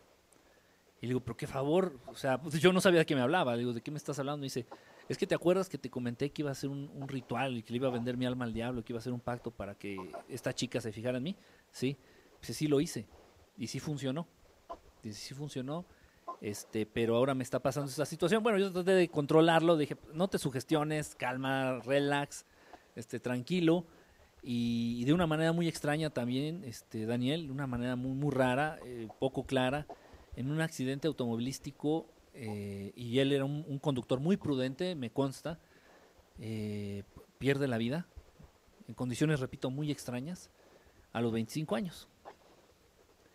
Entonces... Le faltaban dos para entrar al club. Sí, se, le faltaron dos para, para entrar al club al pobre, pero si es, si es muy delicado esto, si, es, si existe, si es real, si hay, si hay estas energías, si, si podemos en un momento dado acceder a estas energías, a acceder a estas entidades, a acceder a, los favores en un momento dado que, que, que, que te están ofreciendo, pero como, como, bien lo hemos platicado a lo largo del programa, esto tiene un precio. Esto tiene un precio. La, la pregunta es, Enrique, ¿realmente vale la pena el precio que pagar por la fama. Es, es realmente... Fíjate que yo- hay gente que, que sí, para ellos sí vale la pena, ¿eh? Para ellos sí vale, y lo han dicho y lo, lo declaran abiertamente. Fíjate que eh, un caso bien, bien raro, bueno, el de los Rolling Stones, te digo, eh, se pusieron de acuerdo, se pusieron de acuerdo y dijeron, no, ¿sabes qué? Pues Brian Jones es el que va a servir, vamos a sacrificarlo. Y sí, el diablo tomó la vida de Brian Jones en, después de este pacto, ¿no? Como, cobrarse, para cobrarse lo del pacto, para cobrarse la fama y la fortuna que ya les había dado a, a los Rolling Stones. En el caso de, de Jimmy Page, de Led Zeppelin, no le pasó directamente a él. El diablo no se cobró directamente a él. Ah, porque también a Led Zeppelin les avisaron, Daniel. Les dijeron, ok, ya gozaron de unos años de fama, de fortuna, eh, ya este, tuvieron lo que quisieron, hicieron lo que quisieron durante ciertos años y les avisó, el, Satanás les avisó, es hora de que me paguen. Y por ahí se dice que a través de una serie de rituales, repito, esto es muy, esto es muy conocido, ¿eh? esto es este, súper sabido, este, eh, po- por ahí a través de una serie de rituales, este Jimmy Page se encargó de que el diablo se cobrara este, con, el, con otro este, integrante de Led Zeppelin, que en este caso fue Robert Plant. Fueron, eh, eh, y, Robert Plant se dio cuenta, y todo el mundo sabía, dentro de la banda de Led Zeppelin, sabían que Jimmy Page manejaba la, la magia negra. Todo el mundo sabía que Jimmy Page había comprado incluso una casa de Alex, Alex Crowley, de este fundador de, de la magia negra y de la iglesia satanista. La iglesia satánica. Sí, compró una casa de él y incluso llegó a adquirir eh, prendas, ropa que era este, propiedad de Alex y Crowley. O sea, es, es una cosa increíble total. Entonces el diablo se empieza a cobrar, le empieza a cobrar a Led Zeppelin y fue cuando Led Zeppelin ya empezó, este, pues realmente los tiempos más difíciles de la banda. Eh, en una ocasión estaban en vacaciones en Grecia y casi, en un accidente automovilístico también, casi muere la esposa de Robert Plant. Casi muere. Y Robert Plant luego, luego dijo, este tipo este, está haciendo algo, o sea, Jimmy Page está haciendo algo para que Satanás se cobre conmigo o con mi familia. Pero ahí no, ahí no, ahí no paró todo. Luego en el, en el 77, en 1977, estaban en una presentación y le avisan a Robert Plant que su hijo acababa de fallecer. Y de algo tan absurdo como fue una infección, una infección estomacal. Algo que no tenía en sí explicación, algo, algo tan sencillo. Sí, no, y todo, todo, todos los de la banda sabían que era Jimmy Page, que repito, y esto es, esto es conocido, esto es, esto se sabe, esto no es, no es un secreto a vos, esto es- él mismo lo ha aceptado. Él era estudioso de las artes oscuras, él era estudioso de la, ah, de la magia negra y practicante de la misma. Y él fue el que, eh, el que llevó a cabo, el que llevó la batuta en el momento en el que ellos decidieron hacer el pacto. Lamentablemente, como también Robert Plant estaba dentro de este pacto, él estuvo de acuerdo y también había disfrutado, gozado de las bondades o de los beneficios de este pacto, pues estaba cobrando con, con su familia. Estaba cobrando con su familia. Y bueno, eh, no, no acabó ahí, creo, me parece que fue en el 80, 1980, cuando fallece, eh, y esto ya fue lo, lo peor que le pasó a, la banda, fallece el baterista de 32 años, me parece que se llamaba John, este, fallece el baterista eh, de, de Led Zeppelin, y, y- bueno, ya ahí todo el mundo ya sabía abiertamente que había sido este Jimmy Page quien lo había ofrecido a Satanás. A Satanás. ¿Y por qué el baterista? Porque según Jimmy Page era el menos importante. ¿Por qué no ofreció a Robert, a Robert Plant? Porque era el vocalista, ¿no? Decía, se va Robert Plant y se acaba Led Zeppelin. O sea, nos, nos jodemos todos. En ese caso, mejor entrega al baterista y, un- y en, ese, la, en la idea de Jimmy Page fue, es más fácil reemplazar al baterista que reemplazar al vocalista. O sea, no, no, no propia, no es este, cuando son bandas, cuando es una banda, no se tiene que cobrar directamente este con alguien. O sea, se puede, puede agarrar a cualquiera de la banda, y si la banda se pone de acuerdo, que, que, Satanás se cobre con la vida de uno de ellos, así será. Es una situación muy difícil. Es como, imagínate ponerte de acuerdo con un grupo de amigos con los que has vivido cosas increíbles, en este caso una banda, por ejemplo los Rolling Stones, ponerse de acuerdo para, para ver a quién entregamos en sacrificio es una cosa muy, muy, muy... O sea, no, no me la quiero imaginar, ¿eh? esa situación. Es algo increíblemente, este, no sé, no, no, no, no, no, no, no. Son situaciones terribles, terribles. Luego también, eh, el, primer, el, primer registro, te lo, había, te lo había comentado, lo habíamos comentado cuando estábamos este, planeando el, el programa. El primer registro que se tiene de un pacto con el diablo, así propiamente dicho, con un pacto con el diablo, pues no fueron, eh, no fue realmente con, con rockeros, no fue, no fue con rockeros y no fue este, en, la época actual. Esto ya, ya data de, hace muchísimo tiempo. Estamos hablando más o menos en los años de mil, 1800, tal vez, 1800. Y el más famoso, el más famoso del que se tiene registro y que al final de cuentas lo acabó aceptando, este pacto satánico, fue el violinista eh, Paganini. Paganini, que hasta el día de hoy no ha existido, y dudo que llegue a existir, un violinista que tenga la habilidad que tuvo Paganini para, para tocar el instrumento.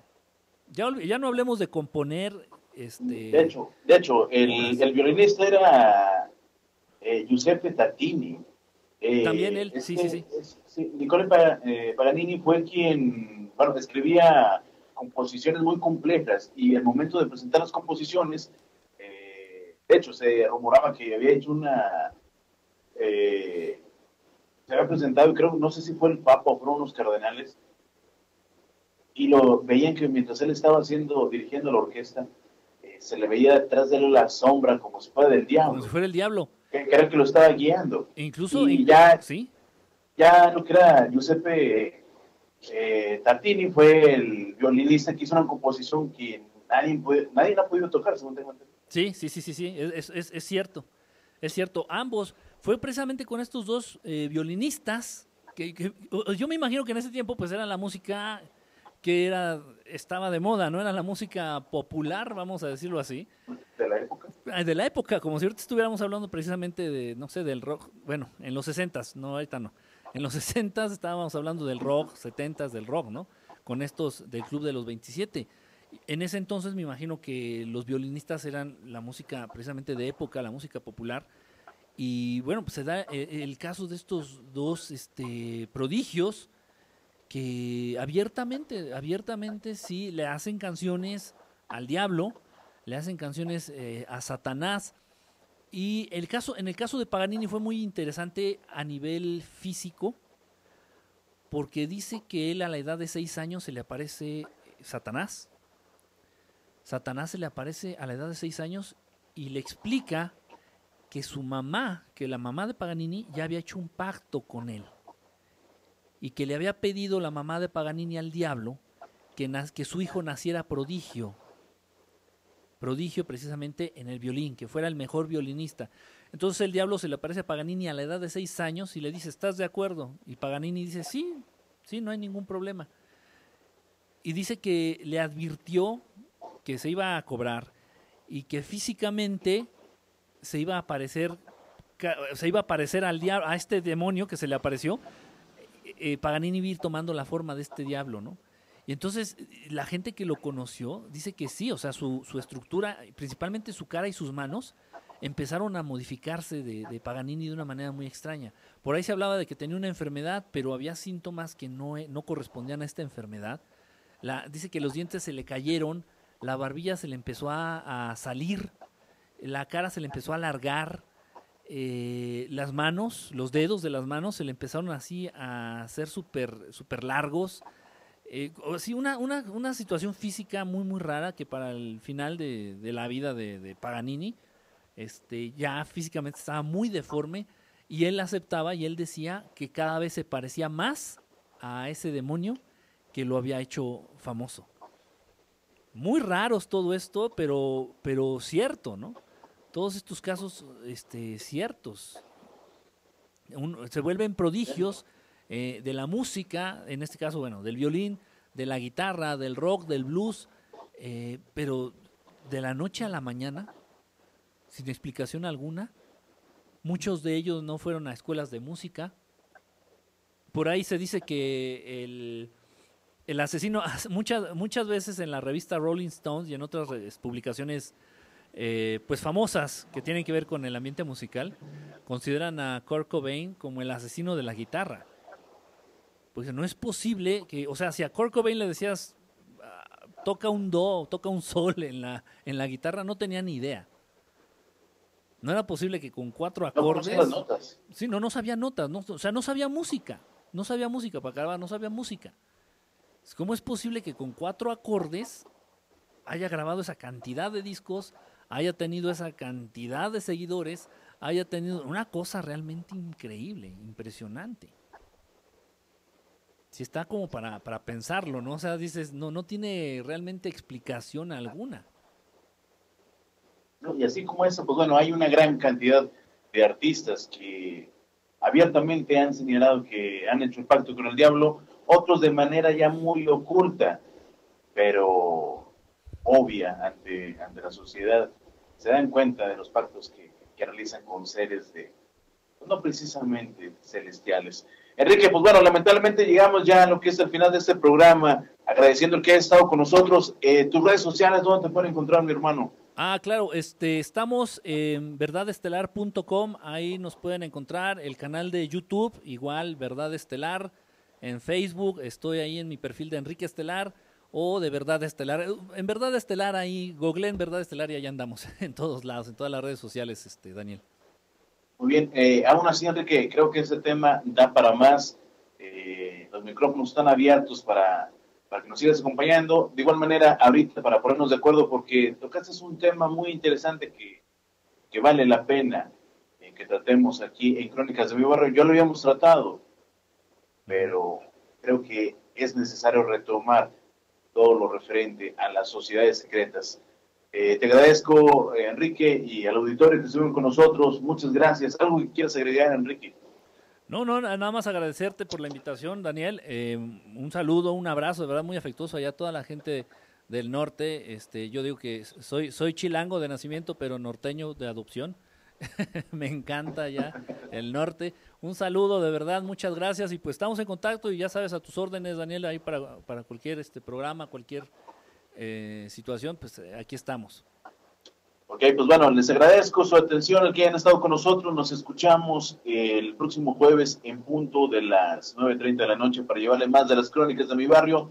Yo soy Daniel Muñoz. Que pasen muy buenas noches.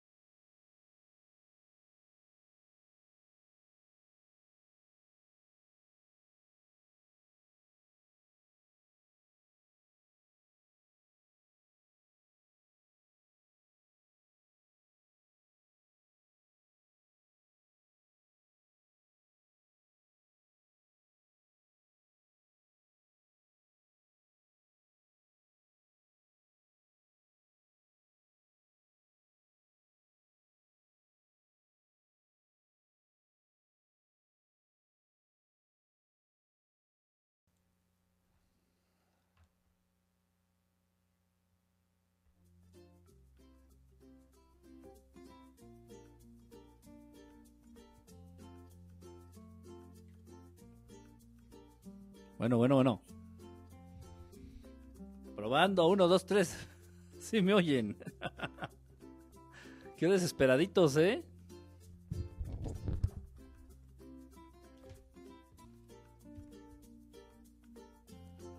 Bueno, bueno, bueno, ¿sí me oyen?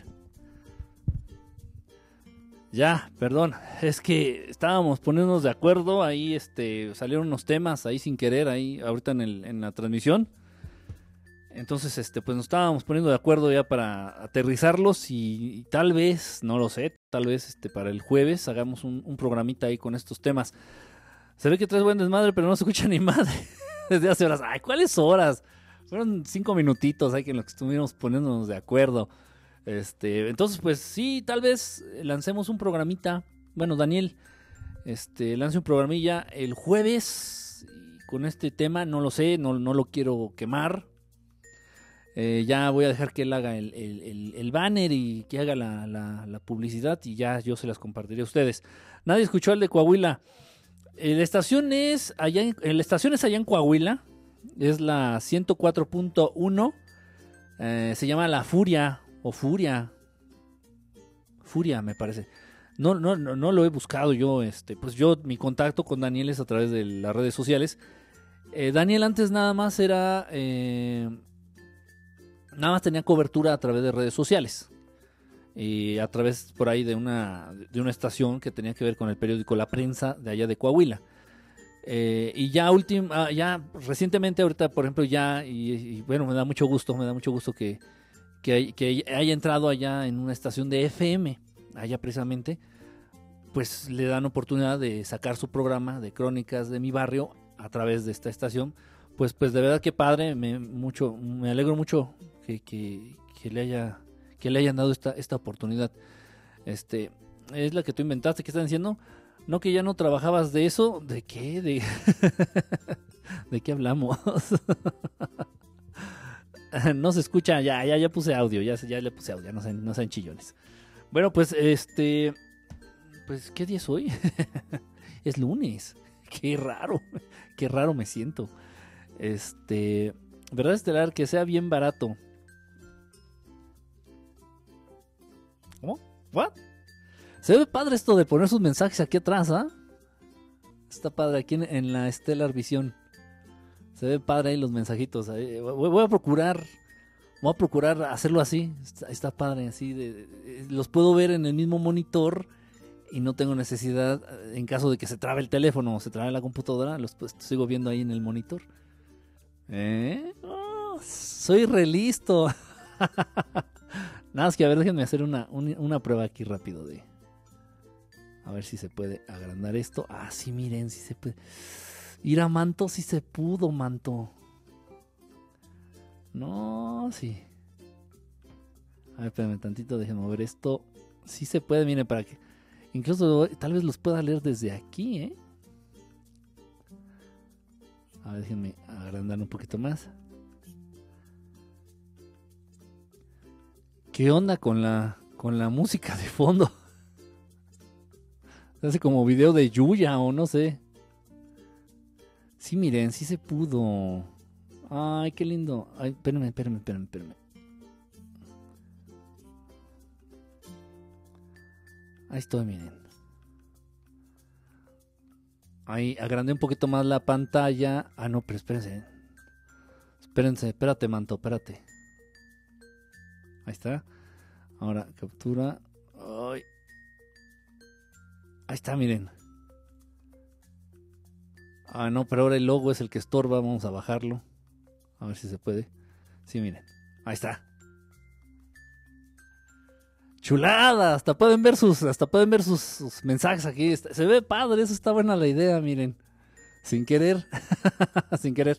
No, pues muchas gracias. Este, aquí al señor Vergara, a Morro con suerte. Morro con suerte. Chichis para la banda. No, ¿qué pasó? que lee los labios Ferdinand 111111 con flamita. Gracias Ferdinand, Miguel Muñoz, Mr. Chapulín Colorado, también muchísimas gracias. Ángel Sensual. No sé qué me provoca tu nombre, mi querido Ángel Sensual, pero sí me pone medio romanticón. Este... Nancy, a Chewis, a MC, a, a, a Román, a, Alex Rock and Roll Over, o no sé cómo se llama. ¿Por qué de pronto se pusieron como muy blancos los mensajes? No, hoy no se habló de calzones. Ustedes fueron los que dieron la pauta de- del, del calzón, del calzón talking. Esta madre me está cortando la cabeza. Ustedes fueron quienes estaban hablando del calzón talking, no fui yo. Miren cómo se me corta la mano. Este, a Prisa Gary, también muchas gracias. A todos, a todos los que estuvieron conectados, muchas gracias. ¿Y ahora por qué se cayó la música? Quién sabe. Bueno, ya me voy, chicos. Eh, tengo ahí este, un, trabajito que, que sacar adelante. Entonces, este, bueno. Gracias, gracias a todos los que nos acompañaron. Este, estuvo muy bueno el tema. Nada más que, bueno, sí, sí, realmente sí nos faltó tiempo. Me fui muy, muy rápido. Corté mucha información. Kike, no hagas el chistoso. ¿Por qué? Dicen que reaperturaron el box. Uh, no digas eso. No, no iría a trabajar, pero sí iría a echar un pinche bailote ahí, un, bail- un bailongo. Qué buen antro. En serio, ¿eh? qué buen antro. No se oye, ¿cómo que no se oye? Un holograma. Mejor pregúntenle quién es la persona. ¿Qué dice? ¿Quién es la persona que está con él en el estudio? No hay nadie, simplemente pues, me hizo favor mi amigo, compañero y casi hermano, el amado Felipillo, de traerme mi cafecito. Nada más. Este. Pero no quiere salir a cuadro. No, no quiere salir en cámaras. Que ni le insisto. Ni le insisto. Ya, ya le dije que igual y hasta, hasta. No sé, igual y hasta por ahí una de esas con suerte. Igual si anda como el morro con suerte, igual y hasta saca novia. Feo, feo, feo. Así feo no es. No, en serio. Feo, no. Es curioso. Qué poca madre. Lo bueno que ya no está aquí.